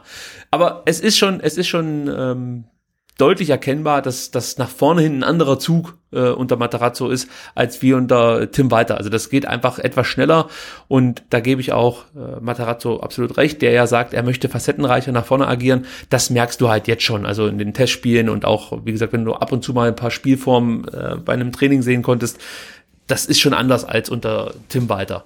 So, äh, was auch noch interessant ist, wenn du die, die erste Pressinglinie, also der VfB ist im Ballbesitz, überspielt die erste Pressinglinie der Gegner, ähm, dann wird es ganz interessant, was die Sechser so machen müssen. Und dann sind die Sechser halt plötzlich keine klassischen Sechser mehr, sondern werden zu Achter, beziehungsweise manche sogar zu Zehner. Denn äh, das hat man bei Hoffenheim immer ganz gut sehen können, als Nagelsmann noch Trainer war. Der ballnahe Sechser wird eigentlich immer automatisch zu so einem zweiten Zentrumspieler, der sich eher offensiv orientiert. Also auch da kriegst du nochmal eine, eine zusätzliche Anspielstation, die ja eigentlich jetzt unter Walter eher sich dann immer, ja, sagen wir so, am Mittelkreis getummelt hat. Erinnere dich an Karasor, der stand am Mittelkreis und hat die Bälle dann immer nach rechts oder nach links oder mal nach Verschoben, hinten ja. äh, geschoben. Und das wird jetzt hier auch oder soll anders werden. Sprich, äh, es ist gut möglich, dass wir mit zwei Sechsern spielen gegen Heidenheim, weil die eben dann auch aus der aus der äh, zweiten Reihe häufiger schießen. Deswegen würde ich jetzt sagen, würde ich eher versuchen, eine Überzahl im Mittelfeld zu schaffen und das kannst du ganz gut mit zwei Sechsern. Dann könnte ich mir halt vorstellen, dass ein Endo oder auch ein äh, Mangala, sind für mich so die beiden Kandidaten für diese Position, dann sich eben nach vorne mit einschalten. Und da hast du ja eigentlich jemanden mit Mangala, der kann die Acht ganz gut spielen, der muss vielleicht nur Abschluss stärker werden, aber insgesamt ist das schon jemand, der sich auch nach vorne hin orientieren kann. Und Endo hat das ja auch schon gezeigt, dass der so einen Riecher hat, um äh, mit nach vorne zu gehen. Und hat ja auch schon ein Tor erzielt, das dann aberkannt wurde. Gegen wen war das nochmal? Ich habe es vergessen. War das gegen Karlsruhe nicht. Gegen Dresden hätte ich jetzt gesagt. Ich, ich wollte auch zuerst Dresden sagen, aber das kann nicht sein, weil da wurde er ja eingewechselt, kurz vor Schluss, und hat äh, fast noch dem al ein Tor aufgelegt. War das nicht gegen Dresden oder war das gegen Karlsruhe? Ach, wer weiß das schon. Das ist alles schon so lange her. Man hat auch viel verdrängt, muss man sagen. Ja. Gefühlt war das eine komplett andere Saison. So. nee, aber also das wird, wie gesagt, jetzt sehr interessant sein, welche Rolle da die Sechser letzten Endes bekommen. Und diese Doppel-Sechs-Variante, die gefällt mir eigentlich bislang auch ganz gut. Also da äh, freue ich mich schon drauf, muss ich ganz ehrlich sagen. Es war gegen, ähm, Entschuldigung, es war gegen Nürnberg. Ah, okay, dann konnte man das klären. Da hatte das, äh, ah, ich erinnere mich, ich erinnere mich, äh, da hat er das äh, vermeintliche 1 zu 1 ähm, erzielt, ähm, aber Gomez hat vorher irgendjemand weggecheckt und dann hat es nicht gezählt. Genau, also das äh, sollte dann vielleicht unter Materazzo endlich zum Torerfolg führen. Ähm, Endo, also sprich, er hat schon den Riecher nach vorne und, und kann sich dahin orientieren. Strahlt vielleicht auch ein bisschen mehr Torgefahr aus als zum Beispiel Santi Ascasiba, würde ich jetzt einfach mal so unterstellen. Ist, glaube ich, passsicherer, das würde ich schon so erkennen. Ähm, also, ja, und außerdem ist er, ja. ist er ko komplett äh, kompromisslos. Ich habe jetzt gesehen, äh, ich bin, glaube ich, zu viel auf Instagram. Letzten Samstag Vormittag war er ja äh, auf dem Indoor-Spielplatz in Fellbach, ist in Fellbach, glaube ich, das Tobi Du und ich glaube, wer mit seinen, wie viele Kinder auch immer hat, äh, am Samstag Vormittag auf einen Indoor-Spielplatz geht, ähm, der ist komplett schmerzbefreit. Also deswegen. Ähm, ja, das war eine schöne Endo. Geschichte letzte Woche. Also Familie Endo hat vier Kinder. Er ist 26, also hat er schon ein ordentliches Tempo vorgelegt und er hätte gern noch eins, aber seine Frau nicht. Ja. Familie Endo. So mhm. sieht's halt da aus aktuell. Wir sollen mal gucken, was sich da in den nächsten Monaten noch tut. Gut, ähm, kommen wir noch kurz zu den Stürmern. Das möchte ich auch nicht unerwähnt lassen. Die Rolle, die die Stürmer unter Matarazzo einnehmen sollen. Und zwar werden die Stürmer wieder zu so ja, klassischen Wandspielern. Sprich, die legen dann den Ball zurück ins Zentrum oder natürlich auf die Außenspieler. Von dort kannst du dann, oder jetzt aus dem Zentrum raus, kannst du einen Ball in die Tiefe spielen, wieder auf den Stürmer, auf den Außenspieler, der sich dann in Richtung Strafraum vielleicht äh, orientiert. Du kannst eine Flanke schlagen oder was auch äh, in Hoffenheim oft gemacht wurde unter Matarazzo, sprich unter Nagelsmann war, dass äh, der Außenspieler den Ball hat, es kommt ein Spieler aus dem Achterraum hinterläuft, ja, und dann hast du natürlich wieder eine weitere Option, kannst dann den Spieler anspielen oder du kannst flanken, kannst in die Mitte ziehen, je nachdem, wie sich deine Gegenspieler orientieren. Und das ist eben dieser Facettenreichtum, den ich jetzt schon mehrfach angesprochen habe, den äh, Matarazzo von seinen Spielern sehen möchte. Und eigentlich sind das diese Abläufe, die er da so beschreibt und auch trainieren lässt, eigentlich sind das wirklich Abläufe, die man schon häufig gesehen hat und die auch wirklich Sinn machen. Und ähm, wie gesagt, wenn alles wenn alles nicht so richtig funktionieren mag, man findet keine Anspielstation, man kommt nicht über die erste Pressinglinie, dann ist Matarazzo definitiv ein Trainer, der von seinen Spielern auch verlangt, dann hau halt einfach das Ding nach vorne. Ja, dann guck, dass du irgendwie den Ball in Richtung Gomez, sag ich jetzt mal, bringst und der muss halt dann gucken, dass er den Ball abschirmen kann, ablegen kann, wie auch immer. Und das gab es natürlich unter Tim Walter so nicht. Also da erhoffe ich mir jetzt ein Stück weit mehr. Auch die Bereitschaft, äh, ja häufiger zu flanken, äh, war ja unter Tim Walter nicht allzu groß. Das könnte sich jetzt auch nochmal verändern. Ist natürlich auch ein bisschen abhängig davon, wie gut die Außenspieler dann die Flanken reinschlagen, denn ich kann mir schon gut vorstellen, wenn die siebte Flanke dann, weiß ich nicht, äh, in Untertürkheim landet, dann wird das Publikum langsam unruhig und auch die Motivation, Flanken zu probieren, sinkt ein wenig bei dem einen oder anderen Spieler, könnte ich mir so vorstellen, ja. Ähm, wie klingt das für dich, wenn du das jetzt so hörst? Ähm, macht das Lust auf mehr oder sagst du, oh, das überfordert bestimmt den einen oder anderen? Also jetzt Wandspieler und Flanken klingt erstmal so, als ob das unseren äh, Stürmern äh, Gomez und al entgegenkommen würde. Also insofern ähm, bin ich oder freue ich mich drauf, das auf dem Platz äh, dann zu sehen. Ja, du brauchst halt, das ist jedenfalls meine Interpretation des Ganzen, du brauchst halt einen ziemlich ballsicheren Stürmer. Also äh, da bin ich mal gespannt, wie sich Gomez dann ähm, gegen die Innenverteidiger durchsetzen kann, wenn er von Anfang an spielt. Ähm, aber du, du brauchst halt wirklich einen, einen, technisch guten, einen schnellen und trotzdem ballsicheren Stürmer. Ja, da bin ich noch nicht so ganz schlau draus geworden. Ob wir das so in unserer Mannschaft wiederfinden können, da sehe ich nämlich jetzt auf den ersten Blick keinen, muss ich sagen. al ist ein bisschen zu langsam, finde ich, jetzt noch nicht mehr so sehr oder auch in, in der Sprintgeschwindigkeit, aber so allgemein, was die Abläufe angeht, dauert vieles aus meiner Sicht zu lange. Und äh, ein gewisses Tempo brauchst du halt einfach. Also die klassische, die klassische Top-Spielsituation wäre, dass ein Ball aus dem Achterraum jetzt auf, auf Gomez, sage ich mal, gespielt wird, der lässt prallen auf, nehmen wir die Davi und der äh, schickt dann oder spielt dann Silas an, der zum Beispiel was von rechts außen in Richtung 16er sich schon auf den Weg gemacht hat und ähm, ja, du spielst dann den Ball zwischen die beiden Innenverteidiger durch, Silas nimmt den Ball, haut das Ding rein. Das wäre so eine klassische Situation, wie wir zum Torerfolg kommen müssen. Und das Aber ist da muss doch dann der Wandspieler, also in dem Fall Gomez eigentlich nicht, nicht, nicht, nicht schnell sein. Also eine Wand muss ja nicht schnell sein, der muss ja nur den Ball erstmal äh, behaupten und dann gut ablegen, aber er muss ja nicht viel machen, oder? Da habe ich mich falsch ausgedrückt. Also mit schnell, mit Tempo meine ich auch Handlungsschnelligkeit und, und, und einfach die Situation richtig erkennen, mhm. äh, sauber zu spielen, ja, also du hast halt dann meistens nicht die Chance, erstmal zu stoppen, den Ball dann richtig zu verarbeiten, dann diesen bekannten Hoppelball Richtung die Davi spielen, der muss dann erstmal seinen Laufweg nach, nach drei Meter nach links korrigieren, damit er überhaupt an den Ball rankommt, muss sich dann den Ball auf den, recht, auf den richtigen Fuß legen, um dann eben den, der ist immer noch nicht so richtig geschnellt, den Außenspieler anzuspielen, der eigentlich schon längst in Richtung 16 unterwegs sein sollte, äh, oder schon zu früh gerannt ist und plötzlich im Abseits steht, so stelle ich mir das in Zukunft vor beim VfB. Nein, ich spitze hier bewusst zu. Also es ist nee, nicht klar, aber äh, also im, im, im Grunde kannst du ja die äh, als äh, einen Wandspieler auch noch mit 45 geben, weißt du, wenn wenn dann wenn, wenn du, du technisch bist, halt, gut bist, ne? ja. Ja, ja, Dann, dann ja. Und wie gesagt, so eine gewisse Schnelligkeit brauchst du halt einfach, so eine Handlungsschnelligkeit, die brauchst ja, du einfach. Du musst, dich, klar. du musst dich ja trotzdem von deinem Innenverteidiger lösen. Also du kannst dich natürlich so, so ein bisschen in den reinfallen lassen. Das hat Gomez eigentlich immer ganz gut gemacht, macht er heute auch noch gut. Aber, aber dennoch glaube ich, dass du schon so eine gewisse Dynamik in diesen Aktionen mitbringen musst, um halt dann einfach wirklich diese Geschwindigkeit aufrecht zu erhalten. Und da wird es halt interessant zu sehen sein, wie dann halt ähm, die Außenspieler eingesetzt werden. Mit Silas hat man in der Regel jetzt, sag ich mal, jemanden im Kader, der äh, Geschwindigkeit damit reinbringen kann. Das ist auch ganz wichtig, aber auf der linken Seite wird es schon wieder interessant. Wen ähm, wirfst du da dann rein? Also ich sehe da schon noch Baustellen im Kader, finde ich. Ähm, und und ja, ich bin mal gespannt, wie Matarazzo das jetzt lösen wird. Ja, aber das ist mal so das Offensive, was wir zu, äh, zu erwarten haben von Matarazzo. Interessant ist natürlich auch, wie Matarazzo defensiv spielen lässt. Denn haben wir ja auch große Probleme gehabt in der Hinrunde. Viel zu viele Tore kassiert, vor allem einfache Gegentore. Und da ist es so, der Gegner wird meist mit zwei hochpositionierten Außenverteidigern und einer engen Dreierkette empfangen. Also man bleibt erstmal in dieser Formation der Dreierkette. Allerdings, wenn jetzt, äh, ja, wenn man praktisch merkt, weiß nicht, der Gegner kommt mit, mit, mit viel Tempo oder kommt jetzt über die rechte Seite, dann lässt sich zum Beispiel der Linksverteidiger in die Verteidigung, oder der, der, der links hochgeschobene Verteidiger, so ist es richtig, weiter nach hinten fallen und dann wird aus dieser äh, Dreierkette ganz schnell eine Viererkette und die, auch der, der zweite Sechser lässt sich dann gerne mal mit nach hinten fallen und äh, dann wird schnell auch eine Fünferkette draus. Also da ist man sehr variabel, was, was die Verteidigung angeht. Das hat mir auch in den Testspielen immer ganz gut gefallen, äh, wenn man halt gesehen hat, dass ein, ich glaub, ein Stenzel, ein Karasor und äh, Kempf hinten verteidigt haben. Dann hat sich Sosa mal fallen lassen oder mal Massimo, je nachdem, über welche Seite eben der Gegner kam. Das hat eigentlich ganz gut gefallen. Und man hat auch häufiger mal sehen können, wie dann Endo plötzlich in der Innenverteidigung aufgetaucht ist, obwohl der eigentlich als Sechser, sag ich mal, von der Grundordnung her vorgesehen war. Und wenn das so funktioniert, hast du da schon eine, eine gute Absicherung, würde ich jetzt mal sagen. Aber auch da sind es natürlich Automatismen, die greifen müssen.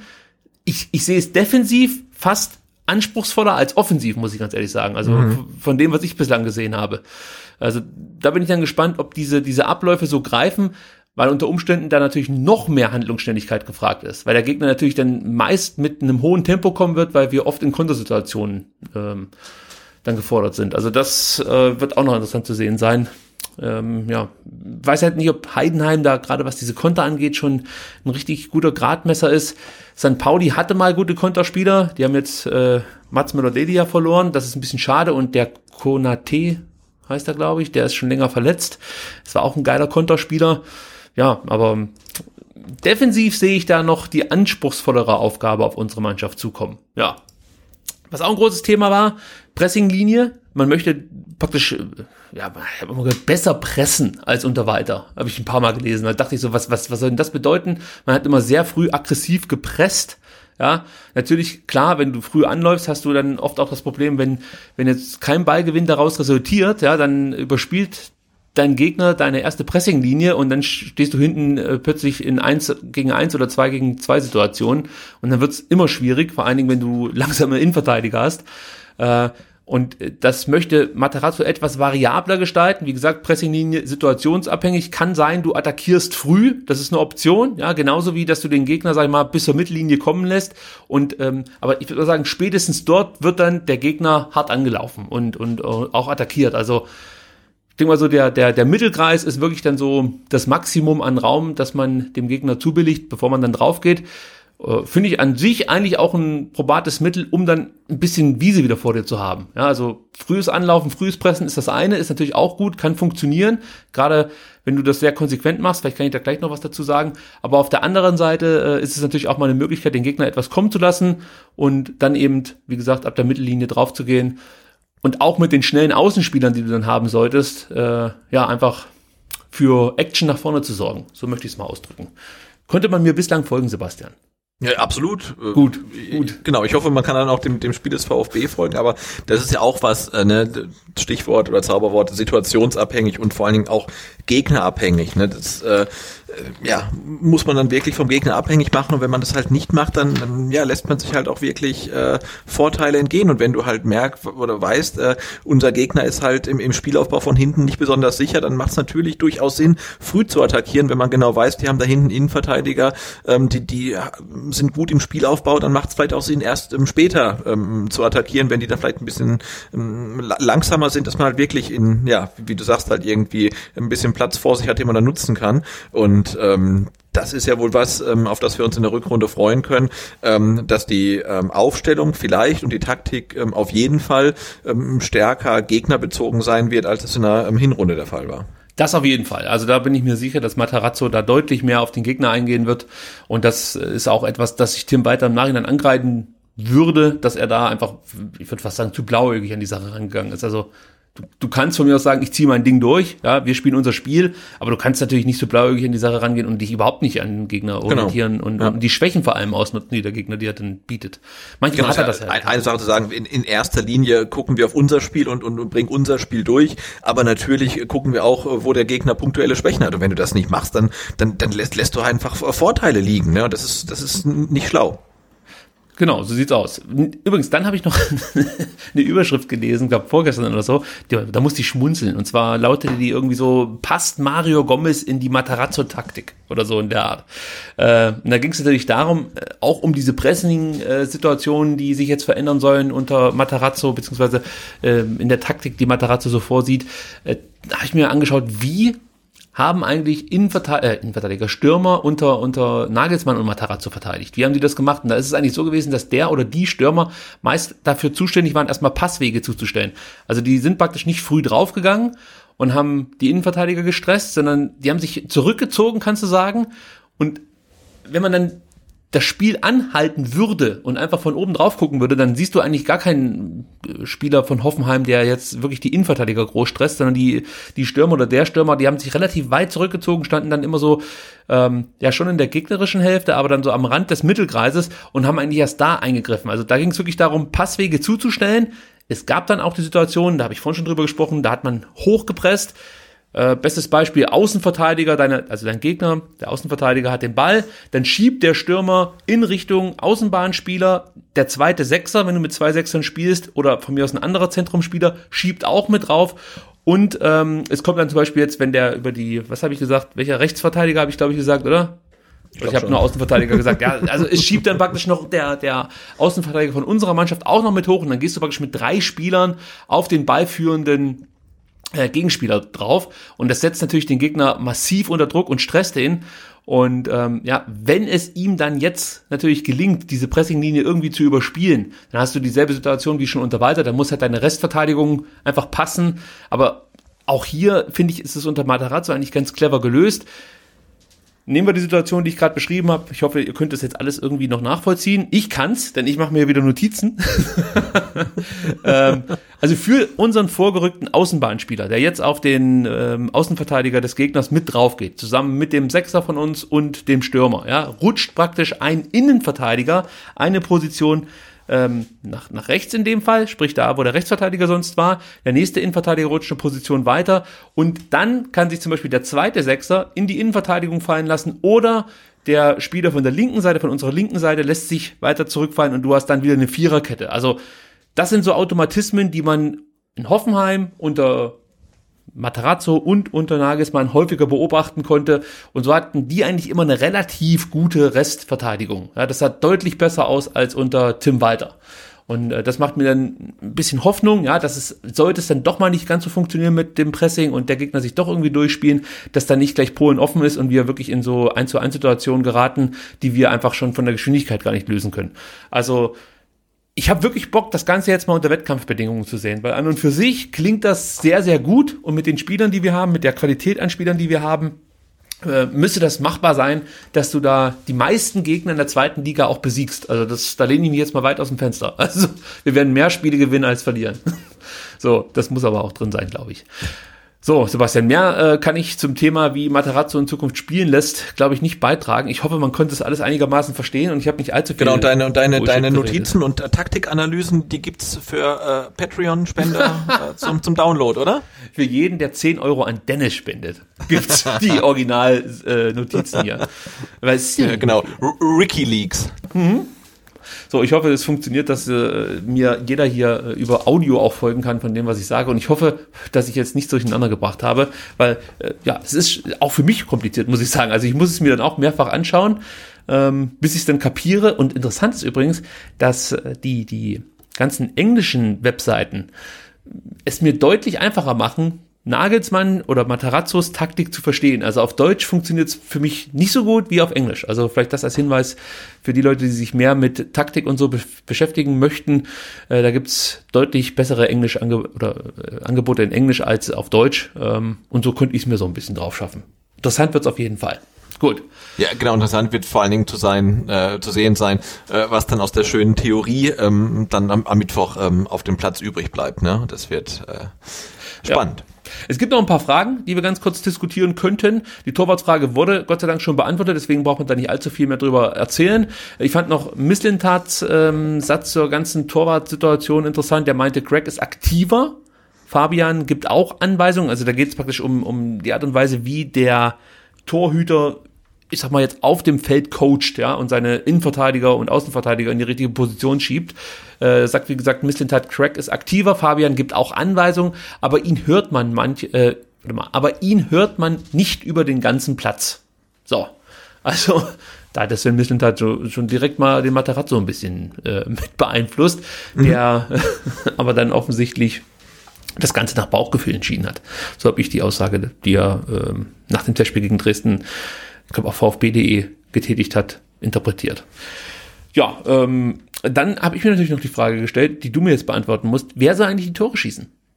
Ja, also wir haben ja schon ein paar Mal darüber gesprochen, wie das von einem Sturm laufen soll in den nächsten Spielen. Äh, waren uns nicht ganz sicher, ob Gomez noch die Qualitäten hat, die man braucht, um ja, die anspruchsvolle Offensivtaktik von Matarazzo umzusetzen. Ich kann dir kurz mal ein paar Spieler nennen und du kannst mir dann sagen, wer die Tore schießt. Gomez, mhm. Silas, Algadui, Gonzales, Didavi, Förster, Clement, das sind so die Spieler, die mir da sofort einfallen würden. Siehst du da jemanden, der äh, alle, ne? Also alle können, alle können Tore schießen ähm, und ja, wir sind uns ja einig, dass äh, Philipp Clement in der ähm, Hinrunde also massiv ähm, underperformed hat. Das hat er in, äh, für Paderborn gezeigt, dass er halt viel, viel effizienter spielen kann. Also das ist echt so mein, mein Nummer eins Hoffnungsträger. Ähm, ich bin nach wie vor der Meinung, dass auch Mario Gomez mehr Tore schießen kann. Ich bin auch der Meinung, dass Hamadi Al-Gadoui mehr Tore schießen kann. Bei ähm, González bin ich mir nicht ganz so sicher, ob er mehr Tore schießen kann, bei, bei Silas auch nicht. Ähm, und ähm, bei Philipp Förster bin ich mir fast sicher, dass er nicht mehr Tore schießen kann, weil ich, ich sehe ihn halt nicht so wirklich abschlussstark. Aber nee. ähm, wir, wir haben echt ein paar Spieler, ähm, die deutlich mehr Tore schießen sollten, als sie es bisher getan haben. Aber fällt dir noch irgendjemand aus, außer die von mir aufgezählten Spieler, die jetzt äh, Tore schießen könnten? Also das fällt einem jetzt schwer, schwer dran zu glauben, dass irgendwie ein, ein Mangala in der Restrunde auf einmal fünf Treffer erzielt oder ne, oder dass äh, irgendwie wie auf einmal einen brutal kopfballstarken Innenverteidiger, wir haben ja kopfballstarke Innenverteidiger, aber dass irgendwie ein Holger Bartstuber oder ein, ein Kempf für, für, für drei, vier, fünf Tore gut ist. Also nee, also es müssen es müssen die Offensivkräfte äh, da da wirklich ähm, regeln. Weil das ist für mich schon wieder das Problem und deswegen auch vorhin die Frage nach der Qualität, ob die ausreichend ist.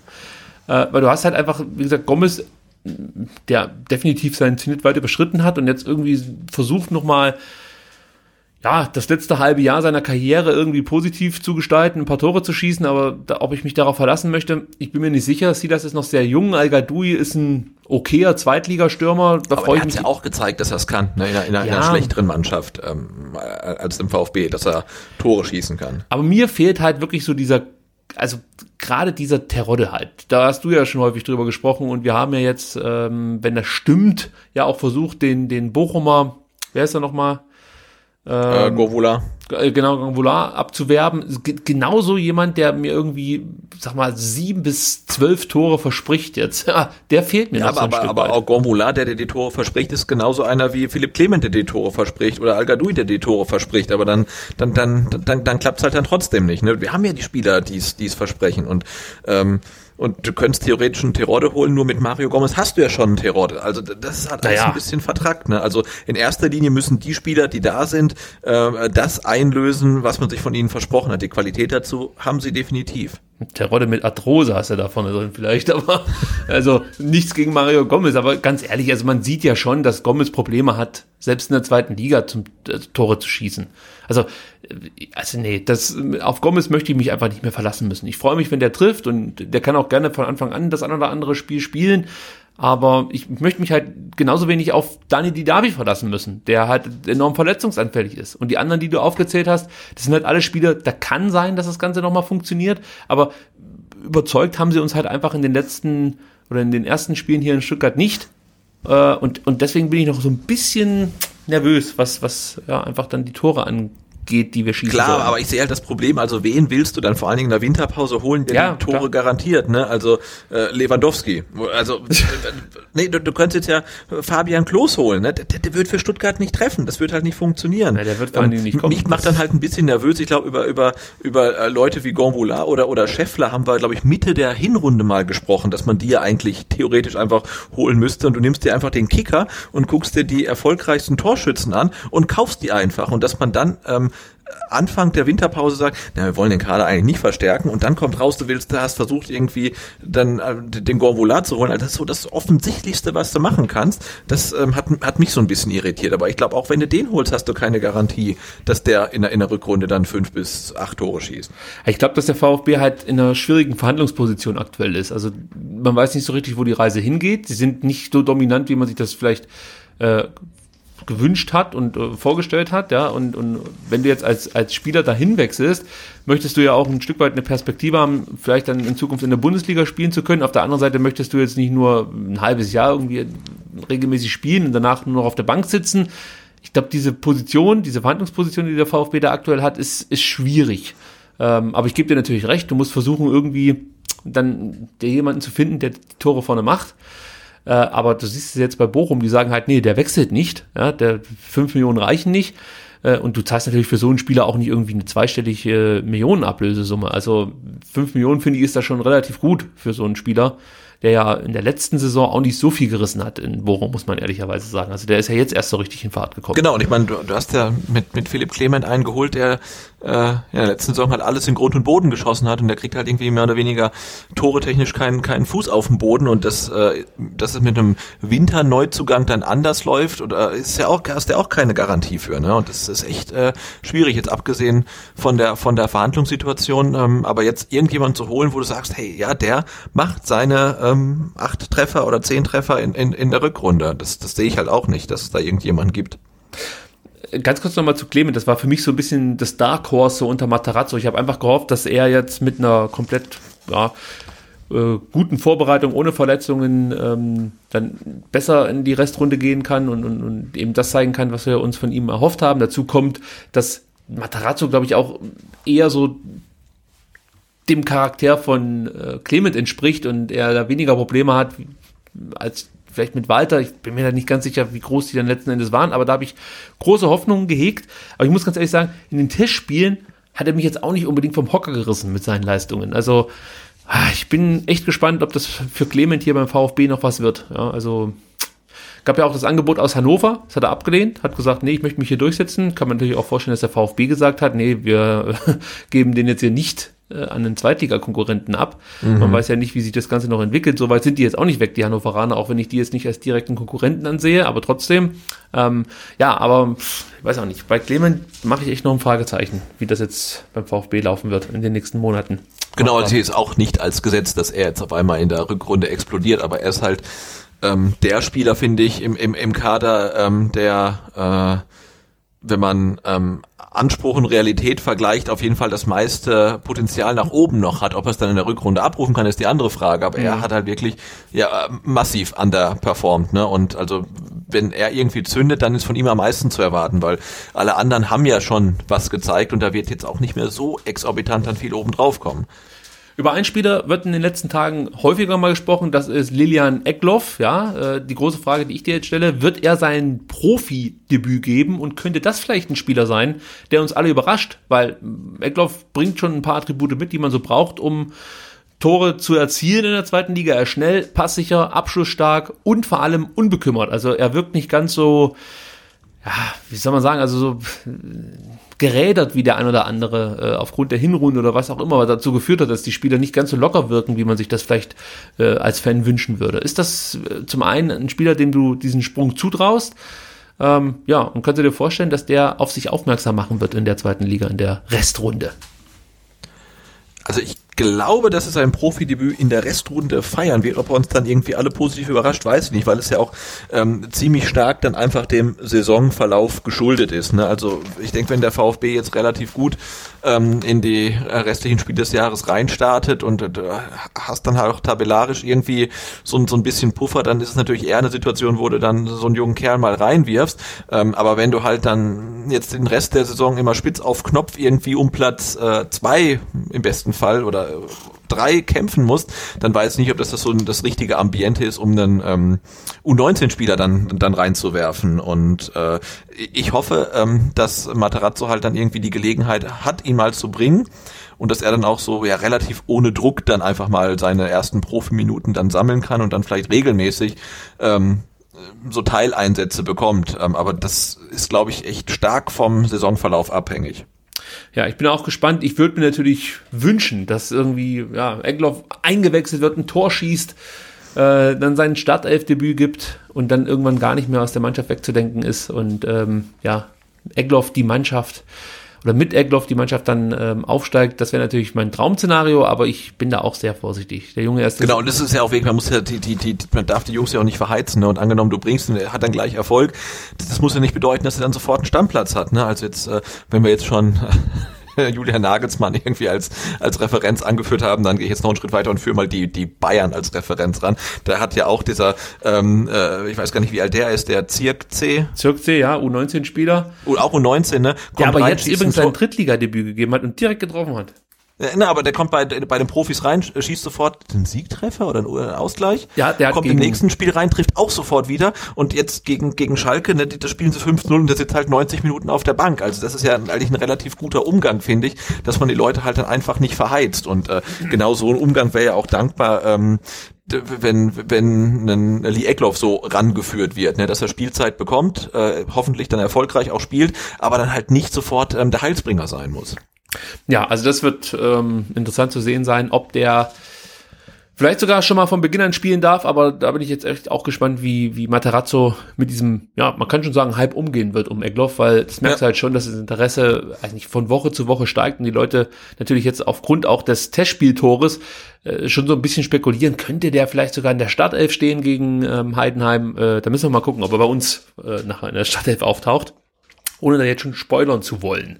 Gut, dann kommen wir ähm, jetzt aber dann zu unserem ersten Gegner im Jahr 2020, zu unserem ersten Pflichtspielgegner und zwar Heidenheim. Ja, Materazzo sagt äh, vor dem Spiel gegen Heidenheim, wir sind sehr heiß auf das erste Punktspiel. Ich kann es kaum erwarten, im Stadion zu stehen und hoffentlich die ersten drei Punkte mit euch zu feiern. Sebastian, genauso geht's dir wahrscheinlich auch.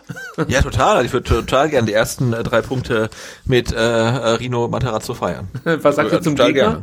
Ist das jetzt äh, gut, dass man gegen Heidenheim direkt spielen muss? Also praktisch so einen direkten Konkurrenten auf Platz 4, nur ein Punkt hinter uns?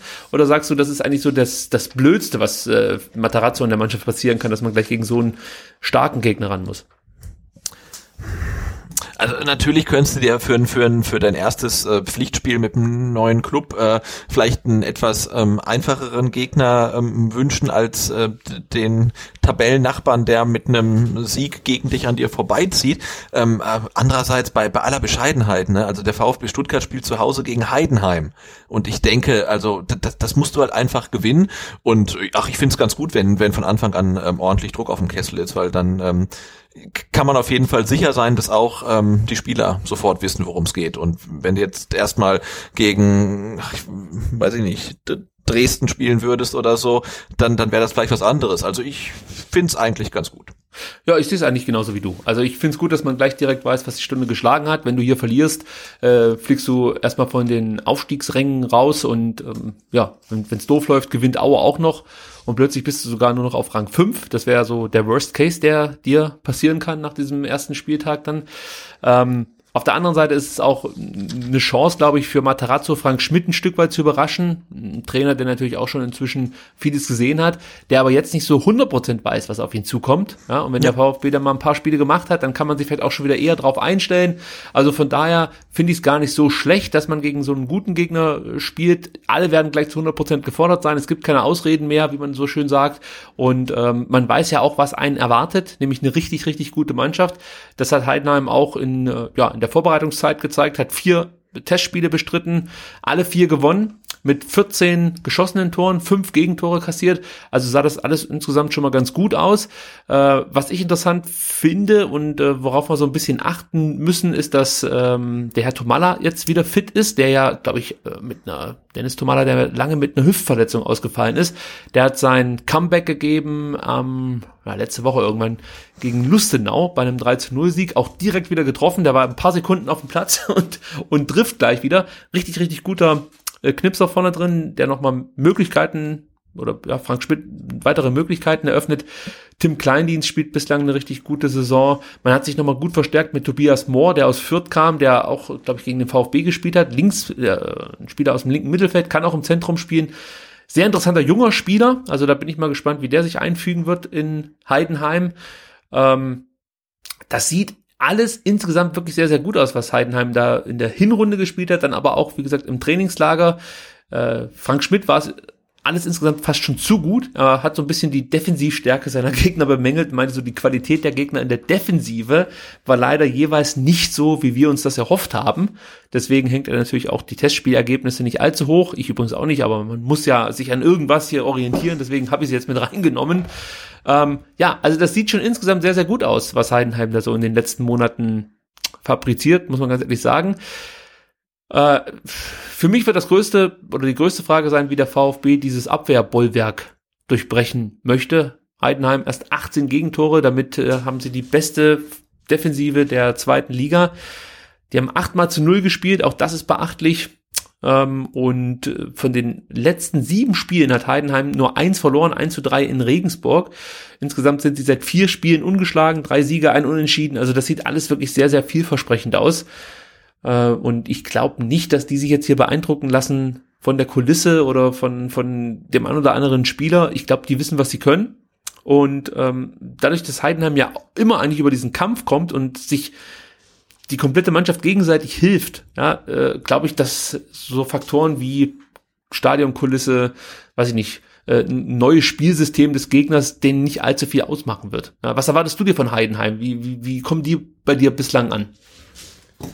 Ja, genau, so wie du sagst, also ein super unangenehmer Gegner, die ähm, über den Kampf kommen, aber genau wissen, was sie können und, und was sie spielen möchten.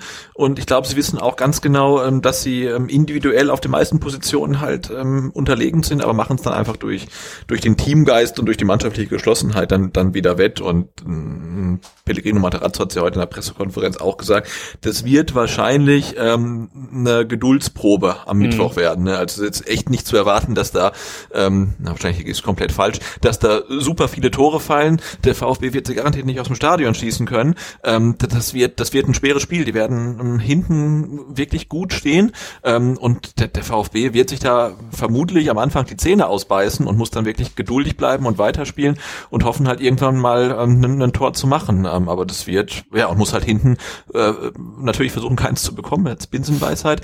Ähm, hinten konzentriert bleiben, vorne halt irgendwie konzentriert das ähm, Spielen immer wieder anlaufen. Ähm, aber das, das wird eine Geduldsprobe und ich, ich hoffe, dass dann am Ende halt knapp für einen für einen VfB ähm, ausgeht. Aber also so äh, schätze ich es ein. Noch ein kurzer Nachtrag äh, zu Dennis Tomella. Also, also laut Kicker ist er ähm, für Mittwoch noch keine Option ja, der Kicker, da hat ja auch davon gesprochen, dass Heidenheim nur drei Testspiele bestritten hat im Vorfeld. Von daher kann es da nicht allzu viel drauf geben. Denn es waren vier, lieber Kicker. Aber gut, das kann ja mal passieren, wenn man da gerade mit anderen Dingen beschäftigt ist. Äh, sei es drum. Ähm, ja, kurz noch ein paar Sätze zu Heidenheim. Also du hast es schon richtig gesagt, die verteidigen unglaublich clever. Die werden natürlich auch nicht den Fehler machen und da groß anlaufen, sondern ich gehe davon aus, dass man uns in der eigenen Hälfte empfangen wird. Und wenn sie dann im Ballbesitz kommen, dann versuchen sie das Spiel meistens breit zu machen. Und äh, was auch wirklich frappierend ist bei Heidenheim, ist, dass man regelmäßig Schusspositionen außerhalb des Strafraums sucht. Also das ist echt eine Stärke bei Heidenheim. Gerade Tim Kleindienst, der ja eigentlich als Stürmer eher in der Box zu erwarten ist, ist ein Stürmer, der sich oft nach oder außerhalb der Box aufhält und dann versucht von da aus äh, Tore zu, zu, erzielen, zu erzielen und das gelingt ihm auch des häufigeren Mal. Marc Schnatterer ist natürlich bekannt für, sein, für seine tolle Schusstechnik, auf den muss man immer aufpassen. Norman Teuerkauf ist auch so ein Kandidat, der gerne mal aus der Distanz abzieht. Und natürlich Niklas Dorsch, der hat ja äh, das 2 zu 2 auch aus der Distanz gegen uns ähm, ja, im Hinspiel erzielt. Also äh, da muss man wirklich aufpassen. Und das meinte ich eben vorher, da wäre es vielleicht gut, wenn man Übergewicht im Mittelfeld schafft, gerade in der Defensive. Und ich glaube, dass dann zwei Sechser eine gute Option sind, um ähm, ja, da einfach ein bisschen mehr Kontrolle zu haben. So, dann habe ich mir überlegt, Sebastian, dass wir jetzt in Zukunft eine Rubrik hier einführen. Drei Spieler, drei Spieler des Gegners, auf die man achten sollte. So, habe ich mir praktisch im Vorfeld geschaut, welche drei Spieler finde ich denn besprechenswert beziehungsweise erwähnenswert. Ähm, und wenn dir das gefällt, dann kannst du mir das direkt sagen. Und wenn es den Hörern gefällt, dann können die es gerne äh, irgendwie unter die Folge posten, äh, Twitter, Facebook, Instagram, ihr kennt ja das Ganze. Also, ähm, drei Spieler habe ich mir rausgesucht. Zum einen natürlich den gerade von mir schon angesprochenen Niklas Dorsch, zentraler Mittelfeldspieler. Richtig gutes Passspiel, kann sehr, sehr gute lange Bälle spielen, gutes Dribbling, gutes Tackling, hat ein paar Schwächen, die ähm, aber nicht so schwer ins Gewicht fallen, könnte sich vielleicht noch so ein bisschen im Kopfballspiel verbessern und ähm, ja, ist auch manchmal ein bisschen zu robust, was die Zweikampfführung angeht. Deswegen werden häufiger als vielleicht bei anderen Spielern ähm, Aktionen zurückgepfiffen, aber das ist für mich so wirklich fast schon der Unterschiedsspieler bei den Heidenheimern. Niklas Dorsch, der hat eine richtig gute Entwicklung genommen in Heidenheim. Ähm, da gibt's ja auch den einen oder anderen, der den gerne in Stuttgart sehen würde. Könnte mir vorstellen, dass er sogar noch einen größeren Sprung macht nach der Saison, wenn er diese Leistung aufrechterhalten kann. Ähm, ja, oder er fühlt sich halt so wohl in Heidenheim, dass er erstmal ähm, in Heidenheim bleiben möchte, vielleicht steigt er ja sogar auf mit Heidenheim. Dann könnte ich mir vorstellen, dass er das ja auf jeden Fall nochmal mitnimmt. Aber wenn äh, er weiterhin so gut spielt, dann wird schon ein größerer Verein nach ihm die Angel auswerfen. Ja, also das ist schon eigentlich der beste Spieler äh, im, im, im Kader von, von Heidenheim. Also wenn ihr den noch nicht spielen sehen habt, dann achtet mal am Dienstag darauf. Das ist wirklich, und jetzt wird es natürlich krachend schief gehen, aber das ist wirklich echt ein toller Spieler. Und äh, man fragt sich so ein Stück weit, warum ähm, ja, ist, ist nicht irgendeine andere, von mir ist auch gute Zweitligamannschaft auf den gekommen. Also gerade so von den Absteigern eben, Nürnberg, Heidenheim, äh, Heidenheim sage ich schon, Stuttgart und Hannover, das sind ja auch potenzielle oder aus meiner Sicht potenzielle Interessenten für so einen Spieler. Ähm, ja, aber keiner hatte den so richtig auf dem Schirm. Der äh, kam übrigens ablösefrei von den Bayern. Ich glaube. Hat er unter Tim Walter gespielt? Stimmt, der hat unter Tim Walter gespielt bei den Oder? Bayern. Ja, ja, ja, stimmt. Äh, aber der kam schon 18, 19 äh, nach, nach ja. Heidenheim, ja. Dann Kim, Tim, nicht Kim, sondern Tim Kleindienst, der Stürmer, habe ich vorhin schon angesprochen, bester Scorer der Heidenheimer, sieben Tore, drei Assists, äh, Bombenkopfballspiel, und dann sind wir wieder bei dem Punkt, den ich vorhin schon angebracht habe, starke Distanzschüsse und arbeitet sehr gut nach hinten mit und zwar wirklich auffallend, auffallend äh, häufig und gut. Also das ist auch ein Stürmer, da beneiden einen eigentlich alle drum, weil der halt einfach weiß, wo die Kiste steht, wie man so schön sagt, und gleichzeitig sich nicht so schade ist, nach hinten mitzuarbeiten. Und genau das in die Waagschale zu werfen, was ich vorhin beschrieben habe. Sprich, man hilft sich immer gegenseitig alle Mannschaftsteile und Tim Kleindienst gehört da auch dazu. Also da bin ich mal gespannt, ob der ähm, auffällig wird gegen uns. Da hoffe ich natürlich nicht so unbedingt drauf, dass wir den allzu oft sehen werden. Und natürlich gucke ich auch so ein bisschen in die Defensive. Da gibt's Patrick Meinka, ähm, Innenverteidiger, der so ein paar Dinge hat. Also ich habe mir so ein paar ähm, Zusammenfassungen angeguckt jetzt hier äh, vor dem vor der Aufnahme und da siehst du halt, das ist ein Spieler, der der der läuft so häufig Bälle ab, also Pässe des Gegners. Ich weiß nicht, wie der das macht, aber der antizipiert halt wirklich auffallend gut. Also wie so ein siebter Sinn ist das. Das finde ich echt wirklich interessant. Deswegen blockt er auch viele Schüsse. Wie gesagt, läuft viele Bälle ab. Und ähm, ja, das ist ein Innenverteidiger, der würde mir, glaube ich, auch ganz gut gefallen hier beim VfB Stuttgart. äh, der Spieler mit den meisten klärenden Aktionen bei Heidenheim, also auch ganz wichtig, wenn es darum geht, einfach mal das Ding hinten rauszuschlagen. Dazu kommt natürlich ein starkes Kopfballspiel, das ist bei den meisten Innenverteidigern so. Und äh, was auch auffallend gut ist und uns äh, zum Beispiel beim VfB auch mit dem Ausfall von Holger Bartschober so ein bisschen abhanden gekommen ist, ist die gute Spieleröffnung, die er mitbringt. Also auch da äh, ist es ja, einfach ein Spieler, der, der für die zweite Liga vielleicht noch nicht überqualifiziert ist, aber ja, das ist schon jemand, den man auch auf dem Zettel haben könnte. Ähm, ja, Sebastian, so, zum ersten Mal die Rubrik drei Spieler, auf die man achten sollte. Was sagst du? Brauchen wir die oder brauchen wir die nicht? Nee, finde ich, finde finde ich gut. Vor allen Dingen ähm, finde ich gut, dass du Marc Schnatterer nicht bei deinen drei Spielern hast, weil den kennt ja. mittlerweile schon jeder. Ähm, aber von Patrick Meinka habe ich tatsächlich noch, noch nie was gehört. Guck mal an, da konnte ich dich ja, nochmal überraschen. Wieder was gelernt. Ob es mir gleich bei St. Pauli auch noch gelingt, aber vorher Kommen wir zum Startelf-Tipp. So, und jetzt muss ich dir was beichten, Sebastian. Ja. es ist ja eher zu deinem Vorteil. Denn äh, in einer Aufräumaktion während den Feiertagen ist mir leider äh, der Ordner abhanden gekommen, in dem ich alle äh, Startelf-Tipps abgespeichert habe. Und da konnte ich praktisch immer schauen, wie oft lag ich richtig, wie oft lagst du richtig. Ich habe mir dann natürlich die Mühe gemacht und habe die Ausgabe ähm, nachgehört, die wir nach dem Hannover-Spiel aufgenommen haben.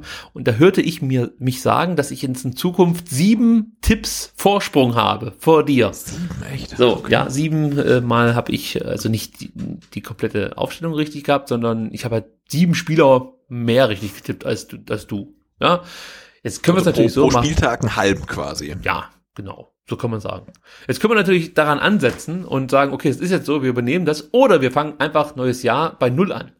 Was Neuer Trainer, äh, neue Rechnung. Also mir ist es egal. Ich, ich, ich nehme auch gern die, die, die sieben mit. Ich sehe das nicht als Makel. Nee, Weil ich, wer, hätte, hätte Tim Walter so aufgestellt, wie ich es, ähm, ne, dann, also. Eigentlich können wir es jetzt ja beweisen, dass es, dass es äh, eben besser funktioniert, wenn Matarazzo so aufstellt wie du. Also jetzt, ich, ich würde mal sagen, wir, wir merken uns die sieben, aber fangen äh, eigentlich bei null an. Also wenn es dann wirklich so ist, dass ich dann sieben Spieler im, im Hintertreffen bin, dann können wir uns auf ein Unentschieden einigen. Ja, aber genau. ja, dann hole ich das doch mal raus. Gut, also wird natürlich jetzt spannend sein, wen du so aufstellst. Du hast ja vorhin schon gesagt, so genau weißt du gar nicht, was auf dich zukommt. Deswegen würde ich vorschlagen, wir machen das so ein bisschen miteinander und können uns dann vielleicht noch bei einzelnen Positionen streiten. Im Tor sind wir uns, denke ich mal, beide einig, äh, wird es jetzt nicht nochmal den großen Umschwung geben. Äh, da wird es bei Kobel bleiben. Da gehst du mit Sicherheit mit. Natürlich, Kobel ähm, ist, ist fix und nachdem sich ähm, ähm, Materazzo äh, für Kempf als Kapitän ausgesprochen, wird auch Kempf sicherlich spielen. In einer Dreierkette oder in einer Viererkette? Ah, Das ist jetzt schon wieder die große Frage. Ne?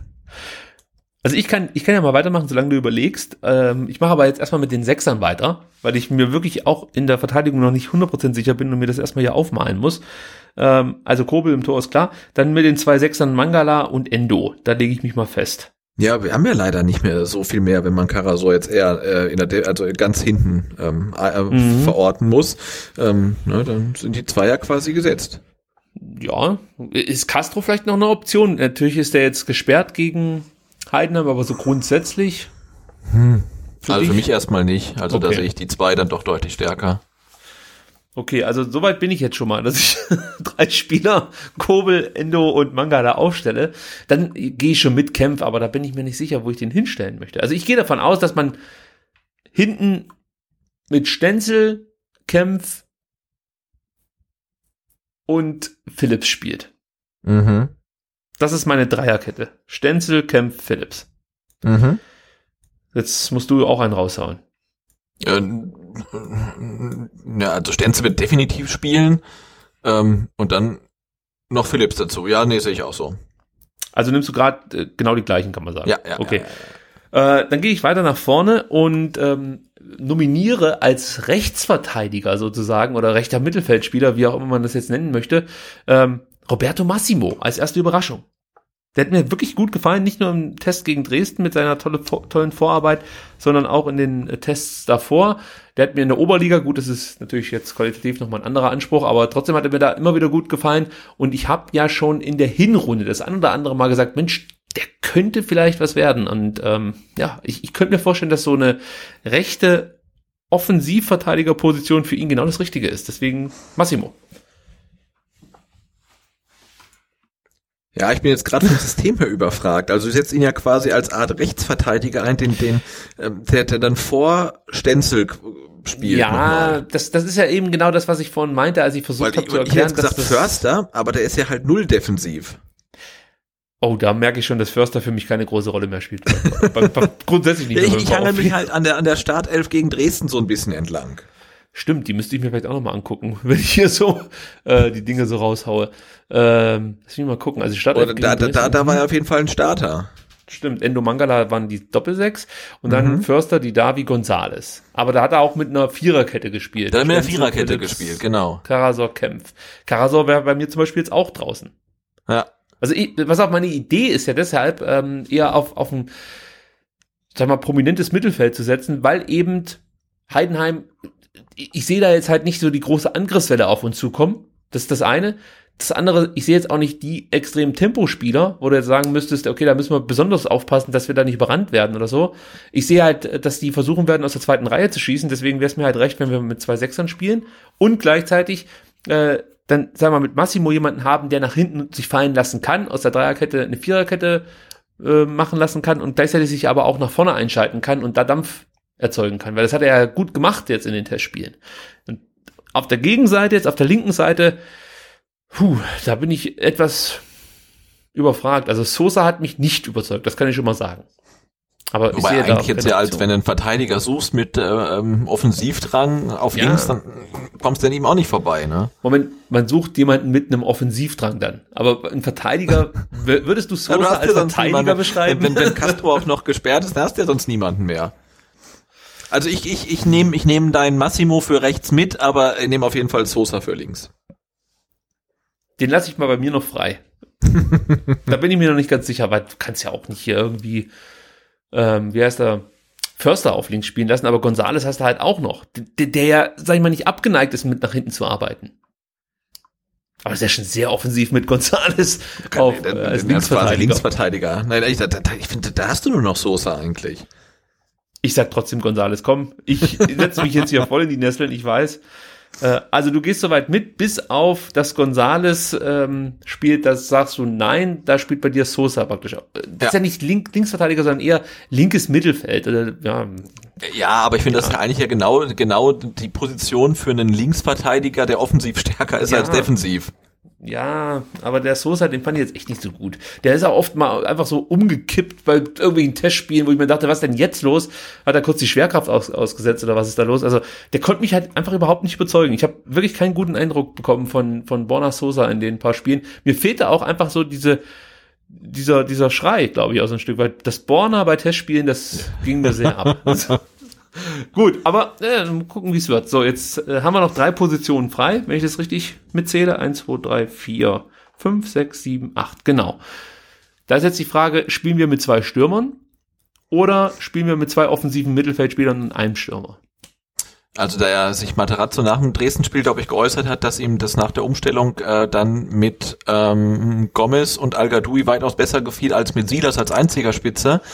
Ähm, und ich denke, wir so eine relativ ähnliche Spielsituation haben könnten, äh, glaube ich, dass er vorne auf Präsenz setzt und äh, vorne mit zwei echten Stürmern dann spielt. Und das wären dann bei dir Gomez und al Ähm, ja, Okay. Das Problem ist ja, dass ähm, Silas auch so ein Stück weit angeschlagen ist, erkältet war. Stimmt, Äh, ja. ja. also könnt ihr mir jetzt vorstellen, dass man da eher auf Nummer sicher geht, gerade jetzt. Genau, aber ihn sich echt eher von der Bank kommt. Die Frage Ja. wäre nur bei mir, ich könnte ja auch mit Algadui Gonzales spielen, theoretisch. ja, Ähm, aber ich ja. mache, glaube ich, wirklich ähm, einen klassischen Doppelochsensturm dann. Also die Davi ist bei dir dann, denke ich mal, auch gesetzt im Mittelfeld. Genau, der spielt dahinter, ja. Mhm. Gehe ich mit und hm. ich könnte natürlich jetzt den Förster und die Davi bringen und vorne wirklich mit einem Stürmer spielen. Oder ich, ich setze hier Clement ein. Ich wollte sagen, haben wir auch noch, ne? Es ist nicht so leicht. Einerseits ist es nicht so leicht, da jetzt die richtige Aufstellung herauszufinden. Auf der anderen Seite fehlen mir auch so ganz klare Optionen. Also im, im Sturm bleibe ich oder bin ich eigentlich fast sicher, dass Gomez spielen wird. Weiß nicht, al hat das ganz gut gemacht, aber so wie sich das für mich angehört hat, ist, ist Matarazzo eigentlich ein, ein Freund von Gomez. So, also der findet das ganz gut, was der so kann und macht und ähm, ja, was er so abseits des Spiels auch noch so in die Mannschaft reinträgt. Das wird ja immer wieder gelobt. Ähm, die Davi Gomez und dann komm, Clement.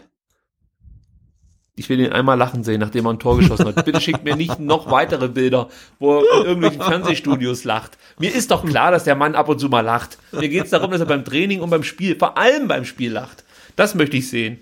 Ich möchte Clement lachend auf äh, Fanzäune, gibt's ja nicht mehr, aber auf Werbebanden stehen sehen. Oberkörper frei. Und das Mit einem 15 Megafon in der Hand. Ja. Tja, das wäre schön. ähm, also, dann lege ich mich fest. Ähm, die Davi, Clement, Gomez. Das ist dann meine Offensive. und bei, klingt, klingt auch gut. Klingt kreativ. muss, muss auch funktionieren. Und bei dir war es jetzt nochmal äh, Gomez, al und die Davi. Genau. Kann sein, dass ich dich heute Nacht nochmal kurz anrufe und nochmal nachfrage, wie du es jetzt gemeint hast. al und Gomez. Aber du würdest auch sagen, dass wir mit einer Dreierkette dann spielen. Also Ich glaube schon, ja. Okay, nur damit ich das dann richtig grafisch darstelle, nicht, dass es dann später auf mich zurückfällt. ähm, gut, also äh, was man auch noch der Vollständigkeit halber sagen muss, äh, Maxim Avuca wird wahrscheinlich nicht spielen, weil er Adduktorenprobleme hat und ich glaube auch nicht ganz so überzeugt hat. Also nichts gegen Avuca, aber Aber er wird wahrscheinlich auch ohne Adduktorenprobleme nicht spielen. ja. Äh, Matteo Klimowitz ähm, hat sich ebenfalls erkältet, fehlt definitiv im Spiel. Gegen Heidenheim, der hat sich aber, glaube ich, ganz gut präsentiert im Trainingslager, was man so hört. Also, ja, da könnte es vielleicht dann irgendwann zu anderen Spielen noch zu einem Einsatz kommen. Gut, dann kommen wir schon zum nächsten Spiel gegen St. Pauli, ja, englische Woche, also es geht Schlag auf Schlag sozusagen. Und äh, ähnlich wie jetzt mit Heidenheim werde ich jetzt auch äh, dir so ein bisschen was über St. Pauli erzählen. Aber ich will erstmal von dir wissen, was so dein Eindruck äh, von St. Pauli äh, ja, von der Hinrunde war. Also war das eine Mannschaft, die dich positiv, negativ überrascht hat oder sind die da gelandet, wo du es auch irgendwo erwartet hättest? Wenn ich mich recht erinnere, ist relativ ähm, schlecht in die Saison reingekommen, hatten dann ja auch da viele äh, atmosphärische Störungen und gegen Ende wurde es dann wieder ein bisschen besser Na ja. und sind jetzt naja, es sind jetzt, sind jetzt 13. Ne? Also es sind jetzt, okay, es sind auch nur äh, zwei Punkte auf dem Relegationsplatz, also das ist relativ dünn, das Polster. Ähm, was mich bei St. Pauli irritiert, dass sie jetzt in der Winterpause ihren besten Spieler abgegeben haben. Ähm, also das Mhm. äh, finde ich schon ähm, irgendwie einen starken Move. Also vielleicht konnten sie nicht halten, ähm, aber das äh, kann einem natürlich dann schwer auf die Füße fallen in der Restrunde. Ja, also Mats Möller-Daly, wir haben ja vorhin schon drüber gesprochen, oder Dali, ich bin mir immer nicht ganz sicher, wie man seinen Nachnamen... Ich meine, ich hätte nach, nach, nachdem er in Stuttgart auch so gut spielt, dass es Dali heißt, aber ich, Dali. weiß es nicht. ja, der ist Oder nach Dali wahrscheinlich. KRC Genk abgewandert. Du weißt, wer der Trainer ist aktuell? Ja, der Hannes Wolf. Der Hannes Wolf, der hat sich gedacht, Mensch, das ist ein guter Spieler und da gebe ich dir natürlich absolut recht. Das ist wirklich ähm, für St. Pauli der Unterschiedsspieler schlechthin gewesen. Ähm, hat in 16 Spielen sieben Vorlagen geliefert, ein Tor erzielt, aber war schon der Antreiber, wenn es nach vorne ging. Und äh, dass er gegangen ist, ist das eine, aber dass man sich wirklich nach keinem Ersatz umgesehen hat, beziehungsweise keinen verpflichtet hat, das ist das, was mich überrascht hat. Also St. Pauli hat wirklich keinen Spieler verpflichtet. Und ähm, da bin ich mal gespannt, wie sich das dann jetzt äh, gegen den VfB und natürlich auch im ersten Saisonspiel nach der Winterpause ähm, ja, darstellen wird.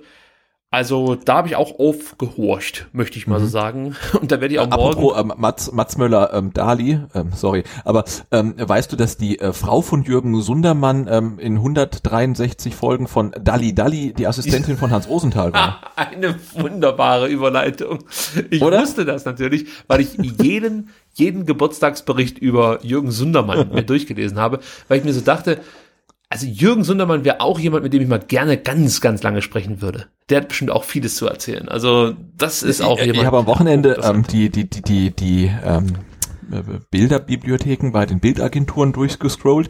Und wenn du dann bei ähm, Imago Jürgen Sundermann eingibst, dann findest du halt Bilder von damals, als er beim VfB gespielt hat, als er Trainer war. Und dann jetzt, ähm, wenn du aber jetzt von der Gegenwart in die Vergangenheit scrollst, dann siehst du halt Bilder von ihm mit jedem Trainer, ne? Also mit mit Tim Walter, mit Taifun Korkut, mit Markus Weinziel, ähm, mit mit mit Hannes Wolf, mit mit Zorniger, wirklich, also der der ist schon so lange beim VfB, das ist halt wirklich eine, eine Trainerlegende und ist ja auch immer noch für den Club irgendwie tätig und ähm, ich glaube, der ja. hat wirklich alles gesehen hier.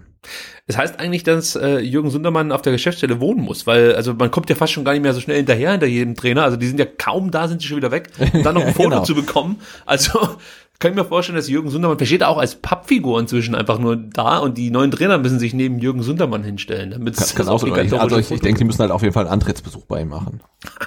Aber wie gesagt, also das müssen wir uns mal im Hinterkopf behalten. Jürgen Sundermann, das wäre mal ein sehr interessanter Gesprächspartner. Zusammen ich. mit seiner Frau Monika, weil über also zu Dali Dali hätte ich glaube ich auch ein paar Fragen. Das stimmt. War früher einer meiner Lieblings. Äh, ähm, äh, was war das eigentlich? Also das war ja keine Quizshow. War das? Naja, Ah, nicht wirklich Quizshow. Ja, es war so eine Samstagabendrevue, kann man sagen. Aber jetzt haben wir zwei auch offenbart, wie alt wir sind. Ne? Ja, also 25, macht doch nichts. So, Dali nächstes Dali ausgestrahlt zwischen 1971 und 1986. Ja, ich habe es als ganz, ganz kleines Kind mitgeguckt. Gut, sei es drum. Kommen wir wieder zurück zu St. Pauli und ähm, zu den großen Problemen, die diese Mannschaft, äh, glaube ich, hat. Äh, das wollte ich noch abschließend sagen. Ich freue mich dann wirklich schon auf das Spiel gegen Fürth äh, morgen, also am Dienstag von St. Pauli, weil ich wirklich gespannt bin, was uns da so erwartet. Also die haben einige Probleme, da komme ich jetzt drauf zu sprechen. Ähm, die haben übrigens einen ganz interessanten Move gemacht. Vielleicht kannst du mir das erklären, warum Joslu Kai äh, wirklich da hier was ganz Besonderes gemacht hat. Und zwar, kannst du dich erinnern, gegen wen St. Pauli die letzten beiden Ligaspiele bestritten hat? Äh, nee. Gegen Doch, Bielefeld? sie haben also das letzte Spiel ähm, der, der des ähm, des Jahres haben sie äh, überraschend gegen Bielefeld gewonnen, oder? Richtig, mit 3 zu 0. Das war wirklich eine Riesenüberraschung. Und zuvor, am 17. Spieltag, haben sie in w oder ja, bei Wien Wiesbaden, nee Quatsch, da hatten sie auch ein Heimspiel, äh, da haben sie Wien Wiesbaden 3 zu 1 besiegt. So, und jetzt frage ich dich, gegen wen glaubst du, hat St. Pauli seine zwei Testspiele bestritten? Ich sehe es gerade in unseren Shownotes, äh, dass sie die zwei äh, die zwei Gegner nochmal ähm, irgendwie eingeladen haben oder gegen die Ja. nochmal Testspiele ausgetragen haben. Das Ah. ist, ist, also das ist wahrscheinlich so ein A-B-Test gewesen von Jos Lukai. Und man muss sagen, ähm, ja, mit, mit unterschiedlichem Ausgang. Also Wien Wiesbaden konnte man wirklich wieder wegdominieren, möchte ich fast schon sagen. 5 zu 2 gewonnen. Besonders herausragend, ähm, den von mir nachher noch, äh, ja, dann äh, ausführlich zu besprechenden Rio Miyachi. Ähm, also das ist ein Spieler, der eine richtig gute Entwicklung genommen hat in den letzten Wochen. Komme ich nachher noch drauf zu sprechen. Hat ein Tor geschossen, zwei Vorlagen gegeben im Spiel gegen Wien Wiesbaden. Und dann gab es noch das Spiel gegen Bielefeld, das verlor man mit 3 zu 4, aber das war wirklich eine richtige, das war ein Torfestival, muss man sagen. Dazu muss man übrigens auch noch kurz erklären, Bielefeld hat äh, seine Testspiele immer über 120 Minuten bestritten. Also die haben praktisch viermal 30 Vier Minuten gespielt, gespielt. ne? Ja, genau. Und äh, da ging es wirklich richtig ab. Also Bielefeld führte ziemlich schnell mit 0 zu 2, dann auch noch mit 1 zu 3, nachdem zwischenzeitlich ähm, St. Pauli mal ausgle äh, den Anschlusstreffer erzielen konnte. Und dann kam wieder Rio Miyachi, der doppelt getroffen hat, stand 3 zu 3 und wirklich kurz vor Schluss in der 120. Minute hat Staude dann noch den Siegtreffer für Bielefeld erzielt. Also viele, viele Tore finde ich jetzt, äh, die Bielefeld da geschossen, äh, die, mein Gott, ich bin ja völlig verliebt in diese Mannschaft Bielefeld, äh, die St. Pauli da erzielt hat für ihre Verhältnisse. Und ähm, ja, Miyachi ist so der herausragende Spieler der Vorbereitung, nicht nur der Vorbereitung, aber ähm, ja, da ist er nochmal so richtig auffällig geworden. Wie gesagt, fünf Torbeteiligungen in zwei Testspielen, auch sonst eine richtig starke Vorbereitung. Äh, ich habe es gerade erwähnt, sehr, sehr starkes Spiel gegen Bielefeld äh, und zwar nicht nur im Test, sondern auch beim 3 zu 0 am 18. Spieltag. Also das ist jemand, den sollten wir auf dem Schirm haben. Ähm, ansonsten haben wir eigentlich schon darüber gesprochen, wer so abgegangen ist. Mats Müller-Daly, der wird fehlen. Es kam kein Neuzugang. Dazu kommt, dass St. Pauli wirklich wieder mal größere Verletzungsprobleme hat. Also damit plagen sie sich ja eigentlich schon die komplette Saison rum. James Lawrence, Innenverteidiger, fehlt nach einer Knie-OP. Äh, Christopher Avevor fehlt, ich glaube schon seit dem zweiten oder dritten Spieltag. Das ist ja eigentlich der Stamm-Innenverteidiger. Äh, hat sich da das Wadenbeinbruch damals, oder hat sich ein Wadenbeinbruch damals zugezogen, fehlt, wie gesagt, schon relativ lang. Und dann kommen wir jetzt zu einem Spieler, der uns in Stuttgart begeistert hat, als er hier auflief, nämlich Christian Conte, kannst du dich an den noch erinnern, den Linksaußen von St. Pauli? Ganz junger Mann, 18, 19 aber Jahre nee, alt. tatsächlich, tatsächlich nicht.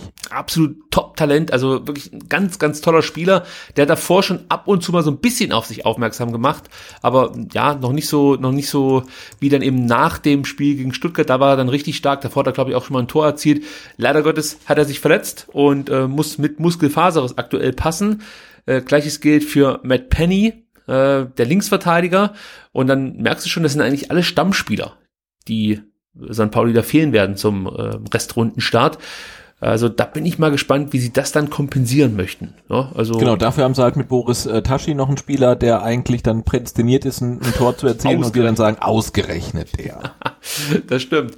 Aber was für uns spricht oder was uns Mut machen sollte, sage ich jetzt mal, bis auf die letzten ähm, beiden Saisonspiele, ja, also die, das 3-0 gegen Bielefeld und das 3-1 gegen Wie- Wien Wiesbaden, hat St. Pauli in den letzten Monaten wirklich gar nichts gerissen. Denn davor ähm, ja, war man neun Spiele in Folge sieglos, sechs Niederlagen, drei Unentschieden. Das ist wirklich schon richtig, richtig schlecht, wenn man sich überlegt, gegen, gegen wen man da so alles spielt in der zweiten Liga. Und wenn du dann wirklich äh, über neun Spiele nicht eins gewinnen kannst, das ist schon wirklich krass. Äh, ja, St. Pauli hat trotzdem auch eine Stärke, die uns vielleicht vor Probleme stellen könnte. Ähnlich wie Heidenheim haben sie nicht die allerschlechteste Defensive, so möchte ich es mal ausdrücken. 23 Gegentore, das ist der beste Wert von den Mannschaften in der zweiten Tabellenhälfte und ähm, immerhin ein Tor weniger kassiert als der VfB Stuttgart, weil wir haben schon 24 Gegentore kassiert. Also auch da wird es vielleicht nicht ganz so leicht fallen, ähm, Tore zu erzielen. Und ähm, da muss Matarazzo dann schon dieses, diese Facetten, diesen, diesen Facettenreichtum äh, unter Beweis stellen, von dem er ja gesprochen hat. So. Was uns auch Mut machen sollte, sind äh, die letzten neun Spiele gegen den VfB Stuttgart von St. Pauli, denn die konnten alle wir gewinnen. Ja, die letzten neun Spiele konnte der VfB gewinnen. Äh, weißt du denn, wann, und jetzt nicht in die Shownotes gucken, der VfB das letzte Mal in St. Pauli verloren hat? Hast bestimmt schon geguckt.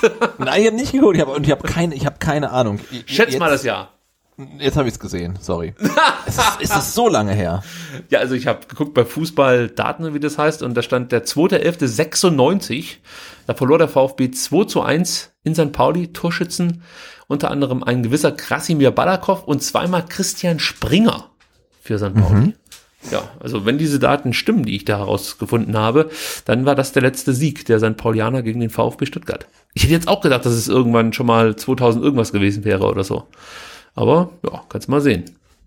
Tja, 96, da war ich gerade mal vier. ja, aber tatsächlich, ne? 13. Spieltag der, der, der Bundesliga.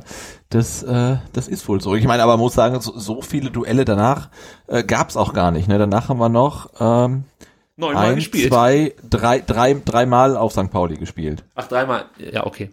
Also ne, das war, die haben 96 gewonnen, dann 2002 äh, hat der VfB gewonnen, ähm, 2011 hat der VfB gewonnen und 2017 hat er gewonnen. Also äh, es ist lange her, aber es waren auch jetzt nicht so viele Spiele. Es sind immer enge Spiele gewesen, gewesen gegen St. Pauli, habe ich so. Mm, ja, auf jeden Fall. Ja. Also ich erinnere mich natürlich auch an das äh, an den Rückrundenauftakt damals 2017, als Manet uns erlöst hat. Ja, das war auch irgendwie ein cooler Moment damals, weil das plätscherte auch so dahin und war nicht so Mhm. ganz überzeugend, was der VfB gezeigt hat. Und dann war es Carlos Manet, der uns zum Sieg geschossen hat. Und ähm, das Hinspiel war ja auch, ja, sag mal, Das war, das, das war, das war, das war äh, Maxim, oder? Jetzt guck mal nach. Aber ich bin der Nein, Meinung, nein, nein, nein. man, In, in, äh, in Hamburg war es war es Manet, aber das ähm, der der Auftakt der Zweitligasaison. Ach ähm, so. Nee, ich bin ja schon wieder bei dem Auftakt der diesjährigen Zweitligasaison. So, bin gleich Nein, ich bin noch beim. Auftakt der, der, der Zweitligasaison 2016, 2017 und da haben ja äh, Gentner die Tore, da, da, lagen wir ja, da lagen wir ja ganz lange 0-1 hinten und da hatte ja äh, Maxim seinen großen Auftritt, wo man dann dachte, boah, mit dem Maxim, da, der, der spielt ja alles in Grund und Boden, da hat er dann der St. Pauli-Trainer danach gesagt, er ist zu gut für die zweite Liga. Ähm, ja, lassen wir das. Ja, Jos Luokai war damals unser Trainer übrigens. So schließt sich der Kreis wieder. Äh, und dann kann ich noch kurz erklären, was uns so erwarten wird, was St. Pauli so spielen wird. Die ähm, St. Paulianer haben eine ganz interessante Statistik und zwar äh, ist ist ähm, oder äh, erspielen sich die St. Paulianer, die darf man das überhaupt sagen? St. Paulianer, es gibt doch irgendwie so einen Begriff, den können die nicht mehr hören. Was war das nochmal? Kiezkicker wahrscheinlich. Kiez Kultkicker vielleicht. Nee, keine Ahnung. Ich, ich glaube, St. Paulianer ist völlig okay. Okay, dann sage ich absichtlich die Kiez-Kultkicker. ähm, kommen häufig durch individuelle Stärken zu großen Chancen. Und jetzt kommt's. Und auf der anderen Seite sind es die individuellen Schwächen, die oft zu Gegentoren führen. Also das ist, äh, finde ich, auch interessant. Also es liegt immer an einzelnen Spielern, ob es positiv oder negativ ausgeht bei St. Pauli. Ähm, gleichzeitig äh, sind sie sehr gut bei Standardsituationen. Das liegt wahrscheinlich so ein Stück. Nee, Quatsch, die sind überhaupt nicht gut bei Standardsituationen. Sorry, meine eigenen Notizen falsch gelesen. Ich komme noch mal rein.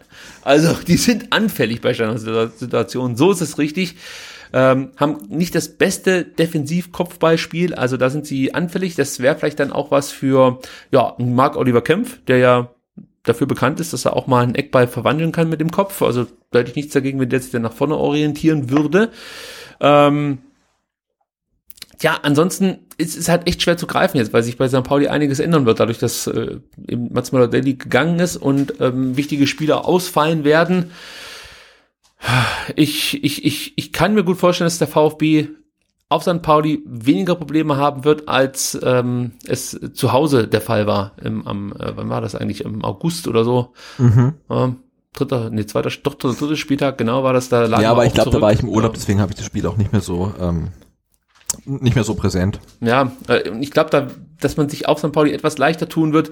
Äh, man kann, ja, wenn man technisch, sagen wir mal, relativ sauber spielt, St. Pauli schon vor große Probleme stellen, weil die finden oft nicht das Mittel, um technisch starke Gegner irgendwie in den Griff zu bekommen. Also sind da irgendwie immer ein bisschen schläfrig, einen Schritt zu spät. Also da kann man schon was erreichen dann. Ähm, dazu kommt, dass St. Pauli sehr, sehr häufig Führungen verspielt. Auch da hat der VfB ja schon von profitiert. Wir haben es gerade eben gesagt, am dritten Spieltag führten ja auch die Kult-Kiez-Kicker und wir konnten dann durch ein spätes Tor von Gonzales äh, noch einen Sieg verbuchen. Da entstand diese Verbeugungsszene von Tim Walter vor Gonzalo. Ja, das war auch ein, Äh, vor ein, González. richtig, ein richtig gutes Tor. Ja, genau, da, da war ich ähm, an der Riviera, das habe ich ähm, irgendwie ähm, dort gesehen, ich erinnere mich, ja.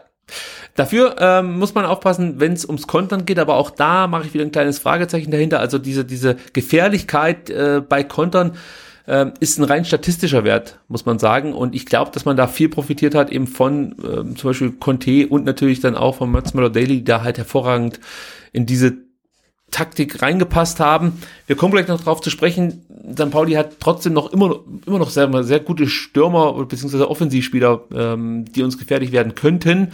Aber ja, die jetzt fehlen, ich glaube, ah, die sind schwer zu ersetzen. Ja. Gut, ansonsten habe ich vielleicht noch eine interessante Info. Und zwar hat sich der alte Fuchs Jos Lukai was ganz Besonderes überlegt. Und zwar Daniel Bubala. Das ist eigentlich ein Linksverteidiger. Den möchte man jetzt zum Innenverteidiger umschulen. Das klingt ganz interessant. Der hat zwar schon mal als Linksverteidiger ausgeholfen, aber ja, seine An äh, als Innenverteidiger ausgeholfen, aber seine angestammte Position ist eigentlich die Linksverteidigerposition. Und er dachte sich jetzt der Lukai, Mensch, äh, uns fehlen ja ein paar Abwehrspieler, dann äh, soll der Bubala das in Zukunft machen. Und äh, für Bubala soll Sebastian Olsen auf die linke Seite wechseln. Das ist eigentlich ein Rechtsverteidiger, der aber auch links spielen kann. Also man wirbelt da einiges durcheinander. Die Grundordnung wird äh, komplett auf den Kopf gestellt. Und äh, da bin ich mal gespannt, wie das dann ausgeht. Also da wird schon wirklich enorm viel verändert aktuell bei äh, St. Pauli. Und als Fan würde ich mir schon so ein Stück weit Sorgen machen. Ja, wenn der beste Offensivspieler geht, ein verheißungsvolles Talent verletzt ist, der Abwehrchef schon lange verletzt ist, dann äh, die ausgeliehenen Verteidiger verletzt sind Jetzt nochmal komplett den Bubala umlernen, den Rechtsverteidiger auf links ziehen. Das klingt alles sehr abenteuerlich, muss ich sagen. Ja, also auf jeden Fall eine relativ spannende Gemengelage, ne? Also auch ja. in der ähm, Hi Historie, also was die die Stimmung halt angeht, ne? Das ja Jos Luhuk halt, glaube ich, relativ früh zu, ähm, in der Saison ja irgendwie auch schon mal so das ganze äh, die ganze Denkweise irgendwie im Club da ähm, kritisiert hat und so weiter. Also dass der überhaupt noch dort ist, wundert mich. Ähm, also das, das bleibt spannend, wie man so schön sagt. Ja, das ist absolut richtig. Und ähm, auch hier die neue Rubrik, drei Spieler, auf die man achten sollte. Da bin ich mal gespannt, ob ich dich auch mit dem einen oder anderen Spieler überraschen kann. Fangen wir mal an mit Henk Fehrmann. Der sagt dir wahrscheinlich was. Äh, nein. Super, das ist perfekt, denn das ist wirklich ein richtig, richtig guter Spieler. Fährmann fiel aufgrund eines Kreuzbandrisses äh, nämlich bis zum zwölften Spieltag aus, brauchte dann noch so zwei Spiele oder zwei Kurzeinsätze, um so wieder richtig in Gang zu kommen. Ab dem 14. Spieltag stand er immer in der Startelf und hat in fünf Partien vier Tore erzielt. Ja? Ähm, das war nicht irgendwie nur Zufall, denn vor seinem Kreuzbandriss hat er in 16 Spielen sechs Treffer erzielt und fünf Vorlagen geliefert. Also ähm, das ist schon jemand, ein Stürmer, den man auf äh, Zettel haben sollte. Über zwei Meter groß, eine richtige Kante, aber auch technisch nicht so schlecht, muss man sagen. Also sehr interessanter Stürmer, muss ich sagen. Da bin ich mal gespannt, wie sich unsere Verteidiger ähm, ja, da schlagen werden gegen diesen Mann. Äh, Paderborn hatte angeblich im Winter Interesse an Fährmann, dazu kam es dann irgendwie nicht. Ich weiß nicht, ob äh, St. Pauli gesagt hat, nee, es reicht, wenn die halbe mhm. Mannschaft ausfällt und der wichtigste Spieler wechselt, dann können wir nicht noch unseren Torgaranten gehen lassen. Also von daher ist er weiter im Diensten des FC St. Pauli. Und ich muss sagen, Fährmann bringt halt wirklich alles mit, was du von einem starken Stürmer erwartest. Ja, es ist jemand, der die Buden halt einfach macht, ein echter Finisher, so habe ich das für mich beschrieben, hat einen guten Schuss, ähm, offensiv, defensiv, guter Kopfballspieler. Also äh, ja, einfach ein ganz klassischer Stürmer mit allen Qualitäten, die du so brauchst, um auf dich aufmerksam zu machen. Diesen Mann sollte man äh, beobachten im Spiel gegen den VfB Stuttgart. Dann, vorhin schon von mir angesprochen, Rio Miyachi, Japaner, auch ein sehr interessanter Spieler, der ein bisschen Pech hatte in St. Pauli. Drei Knieverletzungen schon hatte, davon zwei Kreuzbandrisse, deswegen äh, kam mhm. er noch nicht so richtig ins Laufen, möchte ich sagen. Ist halt 2015 bei St. Pauli, hat jetzt in der Saison bislang alle 18 Spiele bestritten, ein Tor geschossen, vier Vorlagen. Von diesen 18 Spielen hat er 16 Spiele über äh, 90 Minuten absolviert. Also ja, absoluter Dauerbrenner bei den Kult-Kiez-Kickern oder Kiez-Kult-Kickern, wie auch immer. und äh, das ist ein Spieler, der über die rechte Seite vornehmlich kommt, kann da auch alles spielen, vom Rechtsverteidiger über den rechten Mittelfeldspieler bis zum Rechtsaußen. Ähm, am stärksten ist er aus meiner Sicht, wenn er sich offensiv orientieren kann. Und das hat er ja vor allem dann auch in den Testspielen unter Beweis gestellt. Viele Tore geschossen, drei Stück in zwei Spielen, dazu äh, zwei Vorlagen oder was ich vorhin gesagt habe. Also das ist schon echt ähm, ein guter Wert für diesen jungen Mann. Äh, der zeichnet sich nicht nur durch sein starkes Kopfballspiel aus, sondern auch hier sind es diese, diese technischen Fertigkeiten, die er mit sich bringt, äh, die dann gerade in so Dribbling-Situationen dann oft den Gegenspieler alt aussehen lassen. Also ja, Miyachi gefällt mir richtig gut, könnte sich vielleicht noch so ein bisschen im Passspiel verbessern, aber da ist es eher die, die Hektik, die er mitbringt, die äh, dazu führt, dass, dass Pässe nicht so genau gespielt werden ich glaube, dass er technisch schon sehr, sehr gut ist. Also dem fehlt manchmal so ein bisschen die Ruhe, ja, um, um die Situationen dann sauberer auszuspielen. Aber im Großen und Ganzen ist das ein Spieler, der mir sehr, sehr gut gefallen hat äh, in, der, in der Hinrunde und dann natürlich jetzt in den Testspielen auf sich aufmerksam gemacht hat, wie schon gesagt. So, zum Schluss noch Dimitrios Diamantakos, den habe ich fast schon, ja, etwas missmutig hier mit in diese Liste genommen, aber ich kann ihn nicht außen vor lassen, denn mit sechs Treffern und zwei Vorlagen in zehn Spielen ist Diamantakos der beste Angreifer vom FC St. Pauli. Weil das ist schon ein starker Wert, acht Scorerpunkte in zehn Spielen. Ähm, leider Gottes hat er sich ähm, Muskelfaserriss zugezogen in der Hinrunde und ähm, fällt deswegen, glaube ich, schon seit November aus. Deswegen hat er auch seine letzten beiden Tore am zwölften Spieltag ähm, erzielt, seitdem nicht mehr getroffen, wie gesagt, verletzungsbedingt. Damals gegen den KSC übrigens, das Spiel ging 2 zu 2 aus. Und äh, ja, Diamantakos ist jetzt wieder fit. Ist jemand, der gerne ins Dribbling geht, spielt richtig gute kurze Pässe, macht also genau das besonders gut, was Miyachi äh, noch ein bisschen verbessern könnte. Und ähm, was ihn auszeichnet, ist wirklich die Vollendung von Konterchancen. Also da gab es ja auch schon einen anderen Spieler bei uns, der es wirklich regelmäßig geschafft hat, in Kontersituationen dann selbst die größten Chancen zu verballern. Ich erinnere da auch an einen gewissen Nicolas Gonzalez, der gegen Schalke mal das leere Tor nicht traf. Und ähm, Diamantakos ist ja definitiv besser aufgestellt. Äh, Schwäche bei ihm ist vielleicht die Bereitschaft, mit nach hinten zu arbeiten. Also als Trainer wirst du, glaube ich, wahnsinnig mit so einem Spieler, der sich dann einfach, ja, immer gerne davon und dann eher ausruht als äh, zu weit hinten. Ja, aber wie gesagt, jemand, der gerade in so einem Spiel wie gegen den VfB gefährlich werden könnte, weil äh, man natürlich dann häufig in diese Kontersituation kommt. Und mit Miyachi, Diamantakos und unter Umständen dann natürlich noch äh, Fährmann hat man da wirklich richtig gute Offensivspieler. Ich habe mich jetzt auf die so ein bisschen konzentriert, weil defensiv weiß man ja nicht, was der Lugokai alles noch auspackt. Also der rotiert ja komplett alles. Also, ja, ich hoffe, ich habe jetzt drei Spieler genannt, ähm, ja, die du vielleicht noch nicht so auf dem Schirm hattest. Also äh, Dimitrios der Diamantakos hatte ich natürlich auf dem Schirm allein schon wegen seines geilen Namens ja. ähm, und äh, weil er weil er vom früher beim KSC gespielt hat, oder? Glaube ich. Ich dachte mal, der hat bei den Kickers gespielt, aber ich müsste jetzt echt nachgucken. Also ich meine, also so lang, so lang, ähm, die Zeit haben wir jetzt einfach, dass wir da nochmal kurz nachgucken. Ähm, ich weiß, dass der, glaube ich, das Tor äh, erzielt hat im Hinspiel gegen den VfB.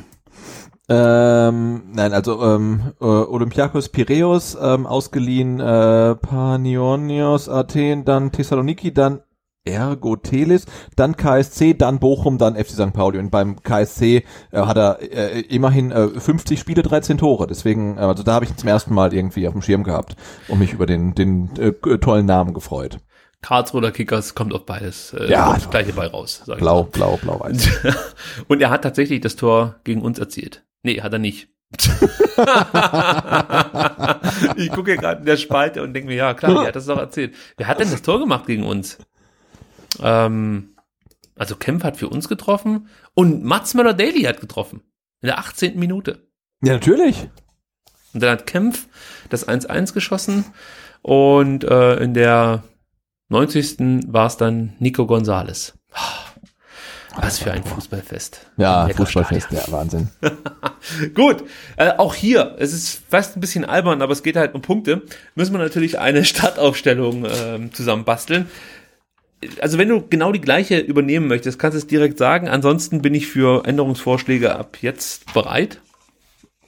Ja, also da wir ja das Auftaktspiel gegen Heidenheim überzeugend gewinnen werden, ähm, ähm, sehe ich jetzt für Matarazzo jetzt keinen großen Bedarf, die Aufstellung zu ändern. Ich meine, ähm, Gonzalo Castro ist dann wieder spielberechtigt, aber der wird es dann schwer haben, seinen Platz im Team zu finden. Deswegen gehe ich davon aus, ähm, dass wir auch auswärts ähm, genauso ähm, beginnen äh, wie jetzt gegen Heidenheim. Ich sag, das Spiel gegen Heidenheim geht 0 zu 0 aus. Deswegen oh. muss er was ändern und möchte auch was ändern und bringt Silas plötzlich in die Partie. Ah. Äh, und dafür, also ich weiß noch nicht genau, wie ich dann das grundordnungsmäßig hier äh, präsentiere. Aber Silas kommt auf jeden Fall. Ich denke, dass Massimo dann weichen müsste. Ähm, wie gesagt, wie das dann mit einer Grundordnung aber da, aber da musst, musst du aber auch Luhukai-mäßig rotieren, oder? Damit das da muss aufgeht. Ich, da wird ordentlich hin und her geschoben. Oder, oder spielt Silas bitte den Rechtsverteidiger? Philips wird sechs. Du, äh, Silas hat in einem Testspiel tatsächlich Rechtsverteidiger eine Zeit lang gespielt. Also man hat das ausprobiert mit ihm. Ich meine, äh, äh ja, da guckst auch einen erfolgreich Rechtsverteidiger gespielt. Also das alles ist möglich. Alles ist möglich. Äh, und ich gehe auch davon aus, dass Castro spielen wird. Bin nämlich dafür raus. Äh, Clement. Wie gesagt, ich muss mir das dann noch irgendwie hinschieben, wie ich das alles möchte. ähm, und der Gonzales, der der hat's auch nicht, der, der geht auch raus. So, komm, Gonzales nimmt auch raus. Weil der wechselt noch auf den letzten Drücker. Jetzt langsam jetzt so ein bisschen Fu Fu Fußballmanager 2020 mäßig. ja, ich habe gemerkt, so musste das angehen, sonst wird das Ja, nichts. ja. So macht das, glaube ich, auch der, der Kind in Hannover. Mhm, genau. Also du meinst irgendwie vor. kurz, kurz, kurz, wie, wie, wie lange geht denn das Transferfenster noch? 31.1. Mhm, Das- genau. Was ist denn das? Freitag? Bis Freitag. Ja. Und du meinst, da kommt dann für, für Gonzales noch irgendwie so ein äh, 15 Millionen Angebot von Bolton Wanderers oder so. Gonzales wird ausgeliehen nach Bremen. Zu Florian Kohfeldt. So, und äh, für den spielt dann äh, Förster. So, also Förster, Castro kommen bei mir rein und Silas natürlich, Massimo, Clement und Gonzales gehen raus. Ist natürlich völliger Bullshit, alles ist schon klar, aber wir müssen ja hier irgendwie äh, unsere Stadt. Äh, Ja, die englischen Wochen, die harmonieren gar nicht mit unserem Senderhythmus irgendwie. ja, wir müssen noch häufiger senden, dann werden die Sendungen Ja, auf jeden Fall. Gut, ähm, dann haben wir das geschafft und können noch ganz kurz ein kleines Transfer-Update geben. Also ich bin selber so ein bisschen enttäuscht. Ich habe mir das anders vorgestellt in diesem Transferfenster. Ich dachte, dass wir vielleicht also einen richtigen Transfer vermelden können. Nichts gegen Scholinov, aber ja, das war ja eher so ein Ergänzungsspieler, muss ich ehrlicherweise gestehen. Und auch jetzt haben wir nichts zu vermelden, nichts Konkretes, aber vielleicht, Sebastian, können wir ganz kurz so über so Sachen sprechen wie eine Innenverteidigersuche, die es offensichtlich gibt aktuell beim VfB Stuttgart. Erstmal die Frage an dich, braucht der VfB noch einen Innenverteidiger? Bartschuber fällt mit seinem Muskelfaserriss in den Aktoren noch zwei bis drei Wochen aus. Äh, bei Kaminski sagt man, dass der so in vier bis sechs Wochen wieder spielfit sein soll. Aber insgesamt ähm, bin ich da auch noch ein bisschen skeptisch, ob er dann direkt wieder voll eingreifen kann. Avuja war zuletzt angeschlagen. Auch leistungstechnisch ist das jetzt nicht, sag mal, das Beste gewesen, was wir von ihm bislang gesehen haben. Da bleiben also folgende Innenverteidiger aktuell übrig. Kempf, Phillips, Aidonis, Endo mit Abstrichen und Karasor mit Abstrichen. Deine Meinung dazu?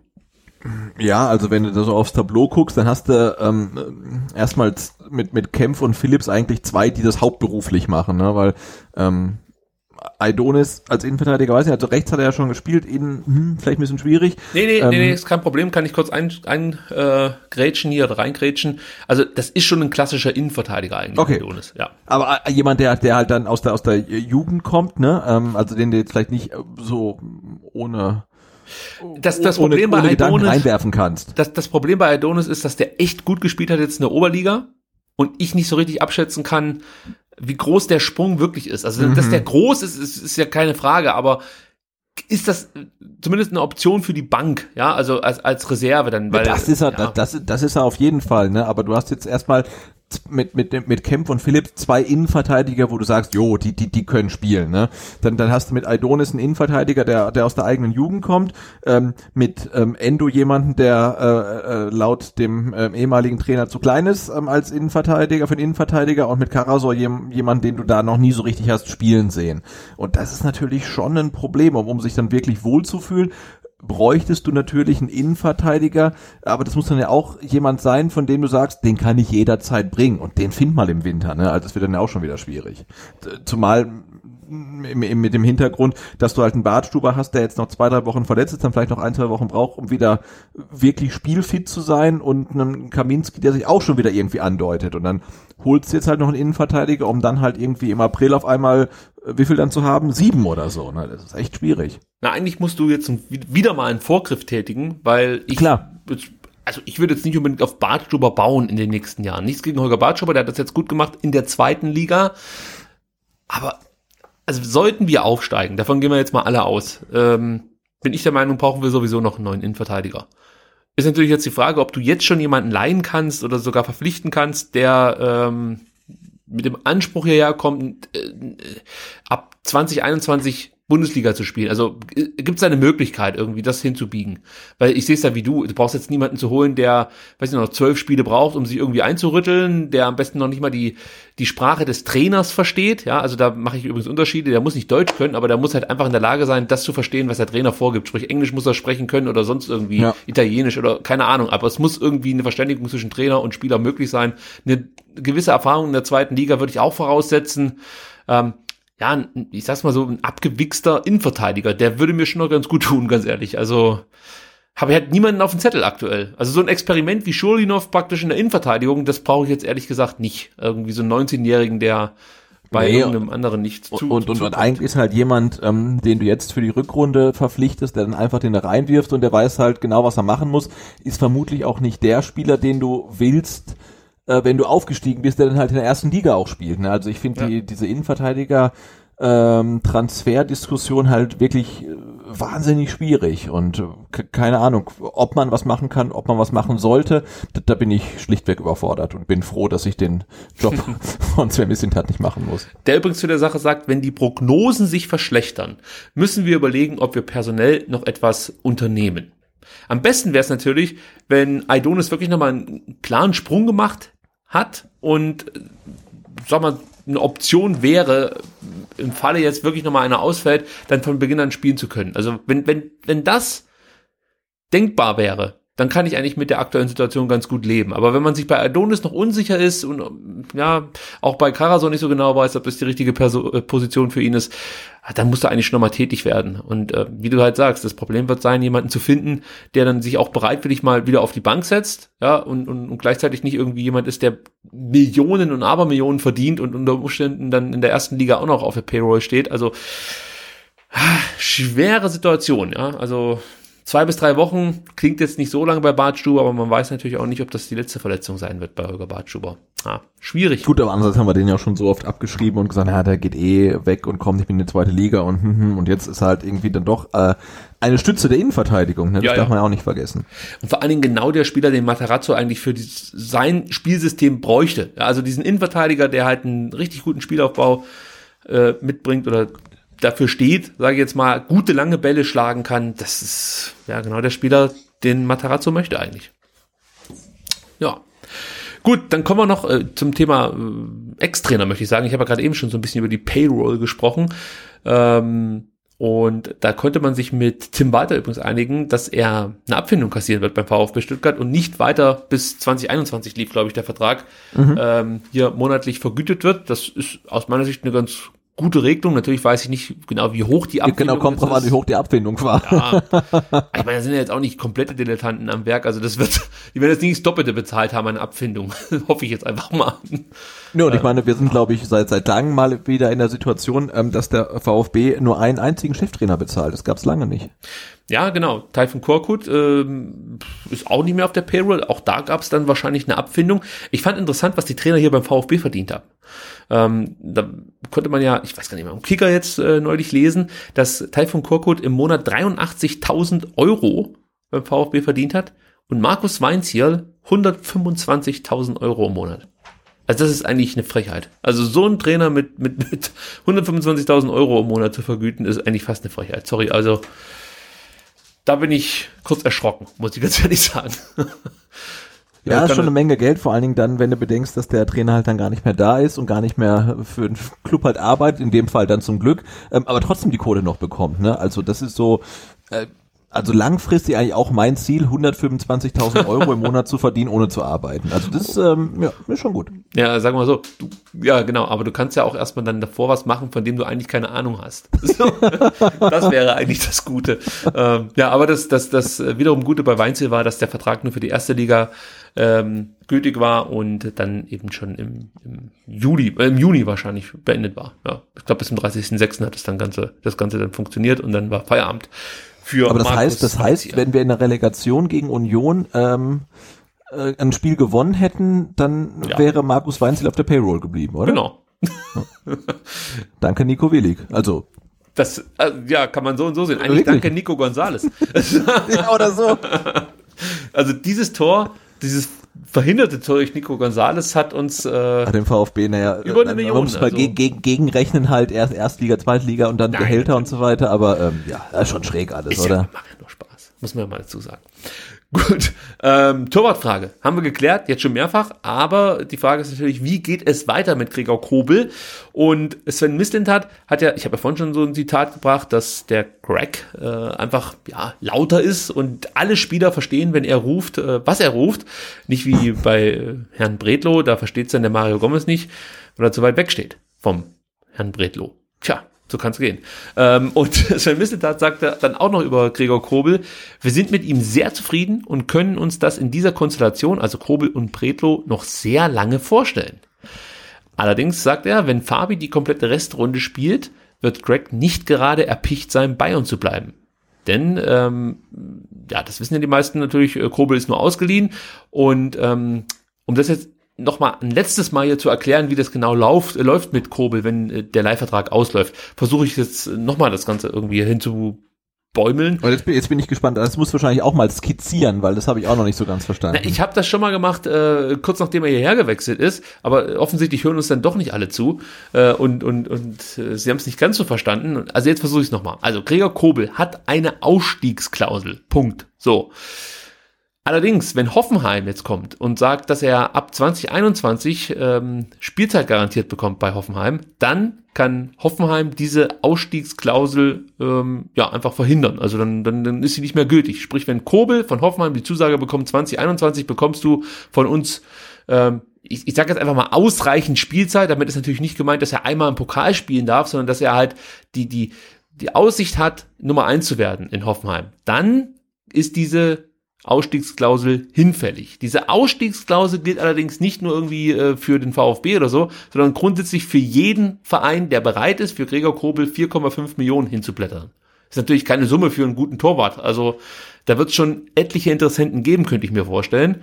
Ähm, und dann geht's halt darum, irgendwie vielleicht noch übers Handgeld und über einen ordentlichen Vertrag äh, dem Spieler seine neue Station schmackhaft zu machen. Aber was ich eigentlich unterm Strich sagen möchte, der VfB hat rein gar nichts in der Hand. Also die können zwar nach diesem Jahr sagen, Fabi sage ich schon, Gregor wäre echt cool, wenn du bleibst, aber ähm, ja, wenn Gregor sagt, nö, äh, ich, ich möchte lieber nach Augsburg gehen, dann ähm, kann er das machen. Und auf der anderen Seite, wenn Hoffenheim sagt, nee, du bleibst bei uns, du spielst hier regelmäßig, dann äh, gibt sowieso keine Ausstiegsklausel für Gregor Kobel. So. Das ist der Stand. Hat man es jetzt verstanden? Äh, ja, nur halt mit dem, ne, was, was Hoffenheim ihm anbietet mit ähm, Stammtorhüter und so weiter. Also das ist ja etwas schwammig halt, ne, wie das dann wirklich äh, so vertraglich reglementiert ist, das wäre dann schon mal spannend zu sehen. Aber äh, Fakt ist natürlich, da, da hast du recht, der VfB hat äh, das Heft des Handelns nicht in der eigenen Hand. Das ist halt das Problem. Deswegen haben wir ja auch mit äh, Marc Nikolai Schlecht darüber gesprochen, äh, wie er jetzt entscheiden würde, wenn du weißt, der Spieler oder du musst davon ausgehen, dass der Spieler wechselt, der Torhüter, ob du dann nicht lieber auf Bretlo setzt oder ob du dich dann noch anderweitig umguckst und versuchst, jemand anders irgendwie an Land zu ziehen. Ja, ich habe ja äh, schon lange bevor Stefan Ortega, heißt er, Stefan Ortega, ja, seinen Vertrag verlängert hat bei Bielefeld, immer wieder darauf hingewiesen, dass der Vertrag ausläuft von diesem Spieler. Aber offensichtlich hat mich keiner gehört. Jetzt hat er den Vertrag verlängert, aber äh, wenn ich das richtig verstanden habe, wurde das hauptsächlich deshalb gemacht, damit man noch eine Ablösesumme kassieren kann. Denn Leverkusen. Du hast, glaube ich, in der letzten Saison auch schon mal drüber gesprochen, dass man ja Dresdens äh, Schubert irgendwie verpflichten könnte, ne? Wenn ich mich ja, ich glaube, das hat sich jetzt erledigt. ja, natürlich ist es erledigt, aber das war nicht, nicht, nicht der schlechteste Tipp. Ja, der Tipp war gut, aber ich sag mal so, der, ich glaube, der, der Torhüter damals, beziehungsweise seine Freundin, hatte andere Pläne. Ich erinnere da an, der, an, an das äh, Instagram-Posting von ihr, als sie sich in, in London äh, fotografieren ließ mit einem Arsenal-Trikot. Aber das dann offensichtlich nicht so gut funktioniert. Tja, Spielerfrauen TV. auch ein schöner Hashtag auf Twitter. Ähm, gut, dann äh, gibt es natürlich auch noch einen weiteren ausgeliehenen Spieler, den der VfB fest verpflichten möchte, nämlich Wataru Endo. Auch der ist nur ausgeliehen. Und ähm, es ist wohl so, dass der VfB für 1,5 Millionen ähm, Endo fest verpflichten kann, plus Bonuszahlungen im Aufstiegsfall. Das klingt erstmal nach einer Summe, die man eigentlich ja, so akzeptieren kann und zuschlagen sollte. Ich habe halt noch so ein Stück weit das Problem damit, dass man äh, das jetzt zu schnell macht. Ich würde wirklich da bis äh, auf den letzten Drücker warten mit so einer Verpflichtung, weil du weißt halt nie, verletzt sich der Spieler noch irgendwie, gibt's anders äh, weitig irgendwelche Probleme oder weiß der Kuckuck was. Also ich sehe jetzt keinen Grund, sollte es nicht irgendwie vertraglich so festgelegt sein, dass man sich bis Februar entscheiden muss oder dergleichen ähm, nicht zu warten, bis dann eben da mal wirklich der, der, der Entscheidungszeitraum bis zum Äußersten ausgenutzt wird. So, ähm, ja, aber grundsätzlich glaube ich, ist Endo für 1,5 Millionen ein okayer Transfer, oder? Schnäppchen. Ja, nee, hat er gezeigt, dass, das, dass, er, dass er der Mannschaft halt wirklich äh, weiterhelfen kann. Gar keine Frage. Dann haben wir ja zu Beginn der Sendung schon von einem ähm, Argentinier gesprochen, der den VfB verlassen hat. Und auch jetzt zum Ende der Sendung, wenn wir nochmal über einen Argentinier sprechen, der den VfB verlassen hat, nämlich Emiliano Insua. So ein bisschen fehlt er ja. Wir haben ja gerade eben schon beim Startelf-Tipp bemerkt, Mensch, ähm, mhm. also so, so einen richtigen Linksverteidiger haben wir eigentlich nicht. Also die Betonung liegt auf Linksverteidiger. Wir haben Spieler, die auf links spielen können, aber verteidigen. Also die Option mit Kempf auf links, die ja in den letzten mh, hm, 24 Stunden so immer mehr diskutiert worden äh, wurde, ähm, die ist für mich nicht so abwegig, muss ich sagen. Ich kann es mir irgendwie noch nicht ganz vorstellen, aber es fehlen so ein bisschen die Alternativen auf der linken Seite. Gut, darum soll es jetzt gar nicht gehen, sondern um Insua. Äh, der hat ein Abschiedsinterview gegeben und zwei Fragen beziehungsweise zwei Antworten fand ich sehr interessant, Sebastian. Du hast wahrscheinlich schon wieder in den Shownotes nachgelesen. Na, ich lese, ich lese, weißt doch, ich lese die Shownotes nie. Okay, dann bin ich mal gespannt, äh, was jetzt, äh, also du musst jetzt raten, welche Antwort Insua auf folgende Frage gegeben hat. Sie hatten ja acht verschiedene Cheftrainer. Nur noch mal kurz, ähm, Insua war viereinhalb Jahre beim VfB. Sie hatten ja acht verschiedene Cheftrainer. Welcher war Ihr Liebster? So, was schätzt du denn? Ja, das habe ich tatsächlich schon irgendwie mitbekommen. Das, das habe ich, irgendwo, das hab ich irgendwo anders aufgeschnappt. Und das ist dieselbe Antwort, die auch ähm, Holger Bartstuber gab. Ne? Also sein Lieblingstrainer, ähm, Partei von Korkut. Die Begründung von Insua ist, viele Fans haben ihn kritisch gesehen. Ich finde, dass er unglaublich viel vom Fußball versteht und davon, wie wir Spieler ticken. Er hat eine sehr angenehme Art. Ja, und ich bleibe. Genau, und ich glaube halt, dass Leute wie äh, Tim Walter uh, und vielleicht auch Pellegrino Materazzo halt äh, den Spielern gegenüber vielleicht nicht so die äh, allerangenehmste Art haben, weil sie halt die Spieler halt fordern. Ähm, und, und das natürlich so ein Spieler, der halt irgendwie nicht so viel, äh, ein Trainer, der nicht so viel von seiner Mannschaft verlangt, ähm, dann vielleicht dann besser ankommt. Also es ist nur äh, meine, meine Sichtweise. Ähm, aber das gibt mir halt echt schon so ein bisschen zu denken. Ja, er legt fast schon noch mit der nächsten Antwort nach. Auf die Frage, äh, schafft der VfB im Sommer den Aufstieg, sagt Insua folgendes, müsste er mit diesem Kader eigentlich, und jetzt kommt's, wichtig ist, dass der neue Trainer Struktur auf den Platz bringt. Tim Walter ist ein guter Coach, versteht es, äh, einem Mut zu machen, um offensiv aufzutreten. Aber oft war unser Spiel zu riskant. Ich hoffe, dass der VfB ab Mittwoch die nötigen Punkte holt. Also zwei Sätze, die ja wirklich viel sagen. Zum einen, wichtig ist, dass der neue Trainer Struktur auf den Platz bringt mhm. und auch die, die, Aussage, dass äh, weiter Spiel oft zu riskant war. Also auch hier wird, glaube ich, deutlich, dass Insua und weiter nicht die besten Freunde ja. wurden. Absolut. Tja, er wird auf jeden Fall fehlen, vielleicht nicht sportlich, aber menschlich und ähm, ja, unser dienstältester Spieler war das, ne? Also es ja. ist, ist halt einfach so. Tja, mal gucken, äh, wer als nächstes. Aber ich meine, äh, also für ihn freut sich total, weil ich meine, LA ist jetzt nicht Fellbach, aber auch echt ganz cool. Ähm, und er spielte ja unter anderem mit äh, Chicharito zusammen, was ich jetzt gesehen habe. Ja, richtig. Äh, er hat ja gesagt, er ist ein bisschen zu spät gekommen für Slatan. Äh, das wäre natürlich auch noch cool gewesen äh, für ihn. Ja, aber es ist natürlich ja eine mega Möglichkeit. Ich denke mal, du wirst auch nicht so schlecht verdienen, ähm, kannst regelmäßig spielen. Genau, bis näher, näher, ein paar Flugstunden näher an zu Hause. Also das ist echt schon ganz cool. Tja. Das stimmt. Also ja, obwohl er ja gesagt hat, er wäre gerne hier in Stuttgart geblieben, aber natürlich äh, braucht er so ein bisschen die sportliche Perspektive und die war nicht gegeben. Und ich glaube, ihm fiel dieser Abschied schon schwer. Also ich kann mir vorstellen, dass er wirklich sein Karriereende hier in Stuttgart gesehen hat, äh, wann auch immer das dann gewesen wäre, vielleicht in zwei Jahren oder so. Ähm, ja, ein bisschen enttäuscht ist er schon, dass er hier nicht weiter gebraucht wird. So möchte ich es mal ja, sagen. Ja, ich fand jetzt auch den, seinen, seinen Abschied so ein bisschen weiß nicht, so ein bisschen durch die Hintertür, also jetzt äh, richtet sich ja. eher gegen, gegen den Club als gegen ihn, ne? Aber jetzt klar, es war jetzt zwischen den, zwischen den Jahren halt irgendwie, dass das dann feststand, aber ja, dafür, dass er halt wirklich länger da war als jeder andere, äh, beide Abstiege mitgemacht hat, ist jetzt nicht gerade ein Qualitätsmerkmal, aber äh, ja, wirklich so ein Stück Stutt VfB auch war, äh, fand ich das jetzt ein bisschen, bisschen dünn irgendwie, wie er verabschiedet wurde oder wie er nicht verabschiedet wurde. Ja, es war eigentlich der letzte Spieler, dem ich diese Integration hier beim VfB voll abgenommen habe. Also du hast einfach wirklich ihm geglaubt, wenn er sagt, er fühlt sich hier pudelwohl und er findet die Stadt toll, die Menschen toll, den Verein toll. Äh, das, das war nicht halt einfach so ein, so ein PR-Gelaber, sondern er hat das irgendwo gelebt. Ja, und sowas fehlt mir als Fan bei vielen anderen Spielern. Da ist immer so eine gewisse Distanz da. Es ist eigentlich scheißegal, wo die jetzt gerade spielen.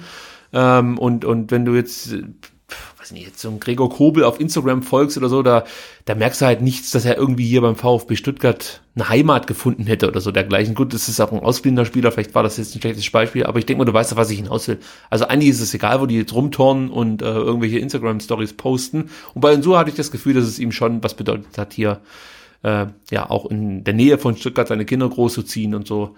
Ja, schon schade, dass er jetzt weg ist. Aber so ist es. Finde ich auch, ja. Gut. Ähm, wenn wir schon bei merkwürdigen Abschieden sind, dann kommen wir noch ganz kurz zu Paco Was, der ja äh, dann doch relativ überraschend die U21 verlassen hat. Setz mal, als wir jetzt hier zusammen über dieses Thema gesprochen haben, gab es das Gerücht, dass er nach China wechseln wird als Co-Trainer bei Shandong Lun Lungeng. Ich glaube, so heißen die. Ähm, das wurde inzwischen bestätigt. er ist äh, dort Co-Trainer und wird dann eine ganz, ganz große Karriere starten, da bin ich mir sicher. Interessant fand ich aber, dass Hoffenheims Nachwuchsdirektor, ja, Dirk Mack, übrigens der Vater von Luca Mack, der Mack, ja. ja, beim VfB übrigens auch als Innenverteidiger dann irgendwann wieder in Frage kommen würde. Nur nochmal zum Thema, müssen wir noch einen Innenverteidiger verpflichten. Ähm, der wechselt nach fünf Jahren ebenfalls nach Lungeng. Und das finde ich auch interessant. Also Dirk Mack ist wirklich ein wichtiger Mann gewesen in Hoffenheim. Auch er wurde äh, offensichtlich überzeugt, ich weiß gar nicht, wie ich es anders ausdrücken soll, Ja, überzeugt klingt, trifft glaube ich ganz gut. dass er jetzt nach China kommen soll und soll da eine sportliche Infrastruktur entwickeln. Das sagt ja auch schon viel über den aktuellen Stand dieses Vereins aus, wenn man eine sportliche Infrastruktur entwickeln soll, oder? Also, oder sehe ich das falsch? Äh, ja, das ist, ich meine, ist, eine große Aufgabe, da haben sie schon was zu tun. Da man von Paco Vaz jetzt kein großes Statement gefunden hat, möchte ich das von Mack vorlesen und äh, ich glaube, das kann man fast schon auf den neuen Co-Trainer äh, von Lumeng übertragen. Mack meinte, das Angebot in China zu arbeiten hat mich überraschend ereilt. Nach intensiven Gesprächen und reiflicher Überlegung, Kasching, habe ich mich dazu entschlossen, diese außergewöhnliche Kasching-Herausforderung anzunehmen. Tja, jetzt äh, steht der VfB weiterhin ohne U21-Trainer da. Es gibt ein paar Namen, die gehandelt werden. Frank Fahrenhorst und ähm, ach, den anderen Namen habe ich schon wieder vergessen. Ich möchte die auch gar nicht groß kommentieren und diskutieren, weil es für mich immer wenig Sinn macht, da jetzt äh, sich reinzufuchsen und dann wird es jemand ganz anders. Äh, der VfB führt unterm Strich mit mehreren Kandidaten Gespräche. Man möchte gerne vor Saisonstart noch einen neuen, äh, vor Rückrundenstart, sorry, noch einen neuen Trainer präsentieren. Ähm, solange macht das weiterhin Michael Gentner mit dem alten Trainerstab, ähm, der auch schon unter Paco Fass gearbeitet hat. Ja, aber weiterhin ist das nicht die Idealvorstellung von einer gelungenen Vorbereitung auf eine wichtige Rückrunde. Ja, können wir, denke ich mal, so stehen lassen. Ähm, Ja. Ausgelost wurde das WFV Viertelfinale, Pokal-Viertelfinale. Äh, der VfB 2 trifft am Mittwoch, den 8.4. sehr wahrscheinlich im Robert-Schlien-Stadion auf die SG Sonnenhof Groß Asbach. Das ist natürlich ein schwerer Brocken gegen den Drittligisten, aber die ähm, ja, sind momentan auch eher schlecht unterwegs und das könnte eine gute Chance sein, eine Überraschung zu landen für den VfB 2. Vielleicht muss auch der ein oder andere Profispieler aushelfen. Und ähm, ja, vielleicht kann der VfB die Überraschung schaffen, ins Halbfinale einziehen, aber natürlich ist Sonnenhof Groß Asbach der Favorit in diesem WFV-Pokal Viertelfinalspiel. So, kommen wir zum Schluss noch zu U19. Die sind übrigens aus dem ähm, WFV Juniorenpokal ausgeschieden. Ich habe nichts von diesem Spiel gesehen, deswegen kann ich dazu auch relativ wenig sagen. Ist natürlich schade, weil sie waren Titelverteidiger, aber ähm, sie sind ja äh, nochmal Pokalsieger geworden, beziehungsweise bei den, äh, sie haben den DFB-Pokal der Junioren gewonnen, damals gegen RB Leipzig und äh, das können sie immer noch schaffen, denn ähm, am 21.03. spielt man zu Hause gegen Mainz im Halbfinale dieses DFB Juniorenpokals. Und da kann ich wirklich nur jedem empfehlen, hinzugehen, ähm, weil ja, die U19 aus meiner Sicht mehr, mehr Unterstützung bekommen sollte, als das bislang der Fall war. Es ist eigentlich wirklich die erfolgreichste Mannschaft, die der VfB momentan so vorzuweisen hat, mit vielen interessanten Spielern. Also vielleicht hat der ein oder andere von euch Zeit, am 21.03. die U19 gegen Mainz zu unterstützen. Und natürlich könnt ihr auch zu anderen Ligaspielen gehen. Da freuen sich, denke ich mal, Betreuer und natürlich auch die Jungs auf dem Platz, wenn da ein paar mehr Leute äh, in Zukunft äh, beim VfB auftauchen würden, wenn die U19 spielt. So, Thomas Krücken sagt übrigens zu diesem ausgelosten ähm, Spiel, die ausgeloste Partie wäre mein Wunschfinale in Berlin gewesen. Ich freue mich auf ein Wiedersehen und auf den Vergleich zweier Teams, die zu den besten U19-Mannschaften in Deutschland gehören.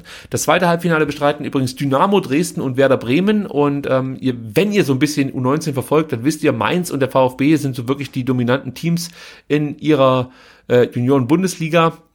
Und ähm, da bin ich ganz bei Thomas Krücken. Das wäre ein tolles Finale gewesen. Und jetzt kann man fast schon sagen, auch wenn ich jetzt mich weit aus dem Fenster lehne, dass der Sieger des Halbfinales VfB gegen Mainz ganz gute Chancen haben wird, den DFB-Pokal der Junioren zu gewinnen. Gut, Sebastian, möchtest du dazu noch was sagen? Äh, nee, also nur dein, dein Aufruf nochmal unterstützen, dass man sowohl Ende März ähm, dann ähm, die U19 unterstützen äh, sollte, wenn sie gegen Mainz spielen, aber halt auch ähm, am Anfang April natürlich gerne die U21 unterstützen darf, äh, wenn sie dann ähm, gegen Sonnenhof Groß Asbach im ähm, Landesverbandspokal dann spielen. Apropos unterstützen, da sind wir doch schon bei den wichtigen Worten zum Schluss. Äh, bevor wir zum Dennis kommen, den wir natürlich nicht vergessen wollen, ähm, kann man euch unterstützen, den Vertikalpass. Denn es gibt eine Lesung, habe ich gelesen, im Kalaluna. Was kannst genau, du am, am, am Donnerstag, also das ist dann in drei Tagen, also ein Tag nach dem ähm, Restrundenauftakt gegen Heidenheim ähm, treffen wir uns im ähm, Kalaluna und lesen da ähm, aus unserem Buch, aber wir sind nicht alleine, so, ähm, sondern wir haben eine ganz äh, tolle Combo. Und zwar ist ähm, lesen wir zusammen mit Bernd Sauter, der ja der Autor ist von ähm, Heimspiele und ähm, Fußballheimat Württemberg. Also er wird aus seinem Buch lesen, wir werden aus unserem Buch lesen. Wir werden natürlich auch nicht nur die ganze Zeit lesen, sondern auch ähm, einfach so ein bisschen ähm, über den Fußball im Allgemeinen, den VfB im Besonderen äh, reden. Und ähm, das Ganze wird moderiert von Danny Galm vom Zeitungsverlag Weibling. Ähm, ja, und ich glaube, das wird ein ähm, relativ äh, lustiger Abend. Ähm, wie gesagt, Donnerstag. Äh, ein, ein Tag ähm, äh, nach dem Spiel des VfBs gegen Heidenheim. Äh, 19.30 Uhr geht's los. Kalaluna in, in Schorndorf, also viele, viele kennen es vermutlich, ist nicht weit vom, vom Bahnhof entfernt, kann man locker zu Fuß hinlaufen. Ähm, Eintritt ist frei. Ähm, ja, und das Kalaluna ist eine sehr coole Location. Nicht nur zum Fußball gucken, sondern ähm, auch zum Billardspielen, Bowling, ähm, was man möchte. Also wenn ihr Zeit habt, kommt gerne vorbei. Und ähm, ja, wir verkaufen natürlich auch noch unsere Bücher. Ähm, und wenn ihr die direkt bei uns kauft, dann gehen auch 5 Euro pro Buch dann zugunsten äh, von Dennis. Weißt du, ob Matthias Klopfer vorbeigucken wird? Der äh, Oberbürgermeister? Äh, ich, ich, ich, weiß, dass er nicht vorbeiguckt, denn ich habe ihn eingeladen, aber er hat am Donnerstag Gemeinderatssitzung. Sonst wäre er gerne gekommen.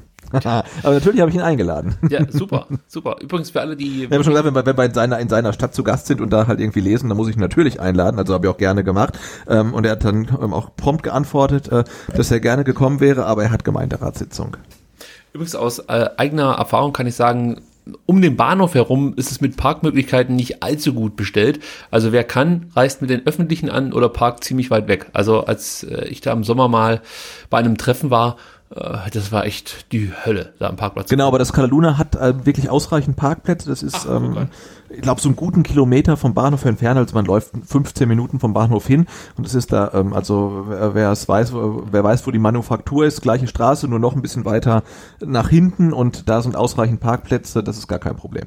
Alles klar. Es gibt also keine Ausreden. Gut, schaut vorbei und genießt die Lesung äh, und natürlich dann auch wahrscheinlich das Gespräch, das es dann im Anschluss noch geben wird. Ja, das hoffe ich doch. Ja, ja, ja also ähm, geht dahin. Wir können dann ähm, wirklich auch noch ausführlich über den ähm, Heimsieg des, des äh, VfB Stuttgart austauschen gegen Heidenheim. Ähm, gucken wir mal. 0 zu 0, mein Tipp. Normal tippe ich keine Spiele, aber irgendwie habe ich das Gefühl, dass meine Vorfreude auf äh, den Restrundenstart, ich bin so froh, wenn wir einfach ganz normal wieder über nächste Spieltage sprechen können, weil ja. das Wort geht mir jetzt dann doch auf den Sack. äh, ähm, ja, ich habe irgendwie das Gefühl, dass, dass Materazzo etwas vorsichtig agieren wird, die Mannschaft auch nicht, bloß nicht verlieren möchte und Heidenheim einfach zu gut verteidigt. Und ja, ähm, ja na mal gucken, vielleicht wird's ja auch besser. Gut, ähm, Dennis ist noch ein Thema, haben wir vorhin schon ganz, ganz, ganz kurz thematisiert. Der äh, gute Dennis ist weiterhin auf unsere Hilfe angewiesen, aber ich habe gesehen, es ist nicht mehr viel Geld, das jetzt noch fehlt, äh, bis zum Erreichen der 110.000 Euro. Ihr wisst es, Dennis leidet an dem chronischen Erschöpfungssyndrom und ja, man könnte denken, ähm, wenn ich hier jede Woche davon spreche, leidet ihr irgendwann auch mal unter einer gewissen Erschöpfung. Nicht ganz so schlimm wie der Dennis, aber ich mache es ja nur deshalb, weil ich davon ausgehe, dass der ein oder andere irgendwie dann doch mal fünf Euro rumliegen hat und sich denkt, was kann ich jetzt damit machen? Und es sind wirklich diese kleinen Beträge, die sich dann eben zu einer gehörigen Summe zusammenleppern. Also ist mir schon klar, dass jetzt nicht jeder hier vierstellige Beträge spenden kann, aber fünf Euro im Monat, also das hat ja nun wirklich mal jeder irgendwie. Oder? äh, irgendwie Ja, in der Hand. Also das muss ja Da, drin da, sein. da Also, gehe ich davon aus. ja, bevor ihr jetzt da irgendwie den dritten Plüschtier-Fritzle kauft oder so, äh, da gebt dem Dennis doch lieber das Geld und äh, sorgt dafür, dass er vielleicht in absehbarer Zukunft wieder ein Fußballspiel im Neckarstadion sehen kann. Ähm, also versucht euch da so ein bisschen zu beteiligen, wenn es irgendwie finanziell geht. Wenn ihr noch mehr darüber erfahren wollt, dann geht auf vfbstr.de, klickt da auf irgendeine Folge, denn ähm, wir haben die GoFundMe-Kampagne und natürlich auch Berichte, Artikel über Dennis in unseren Shownotes immer verlinkt und hoffen wirklich darauf, dass wir das also ein Traum wäre wirklich, wenn wir das jetzt noch irgendwie in der, in der, in der Rückrunde hinbekommen.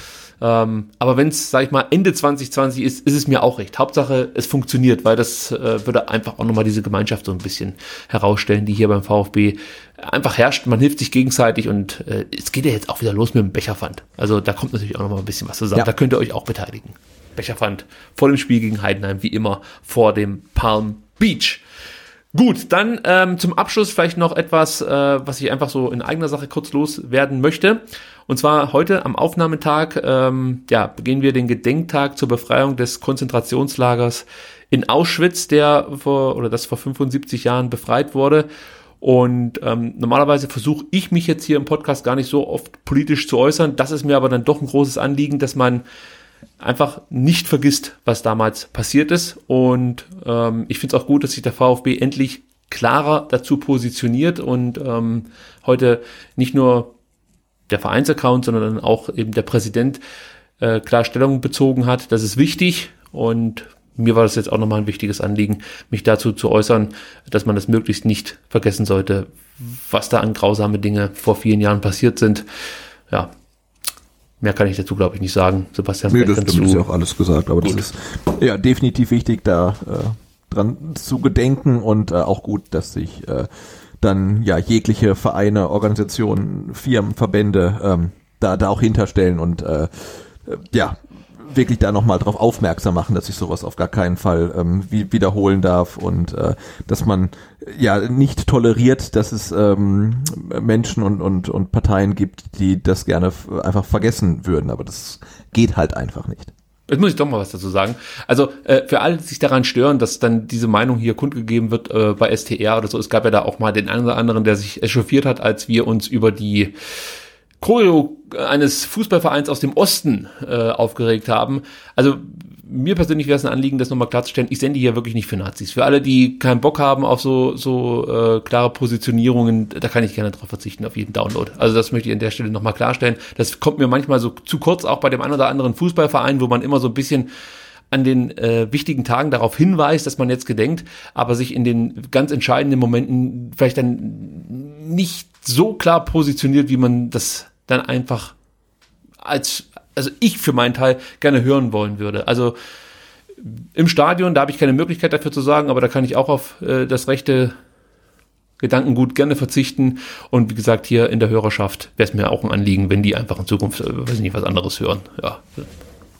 Das noch, wollte ich noch kurz Ja, das ist ein gutes Schlusswort, ja. ja, dann würde ich sagen, tschüss.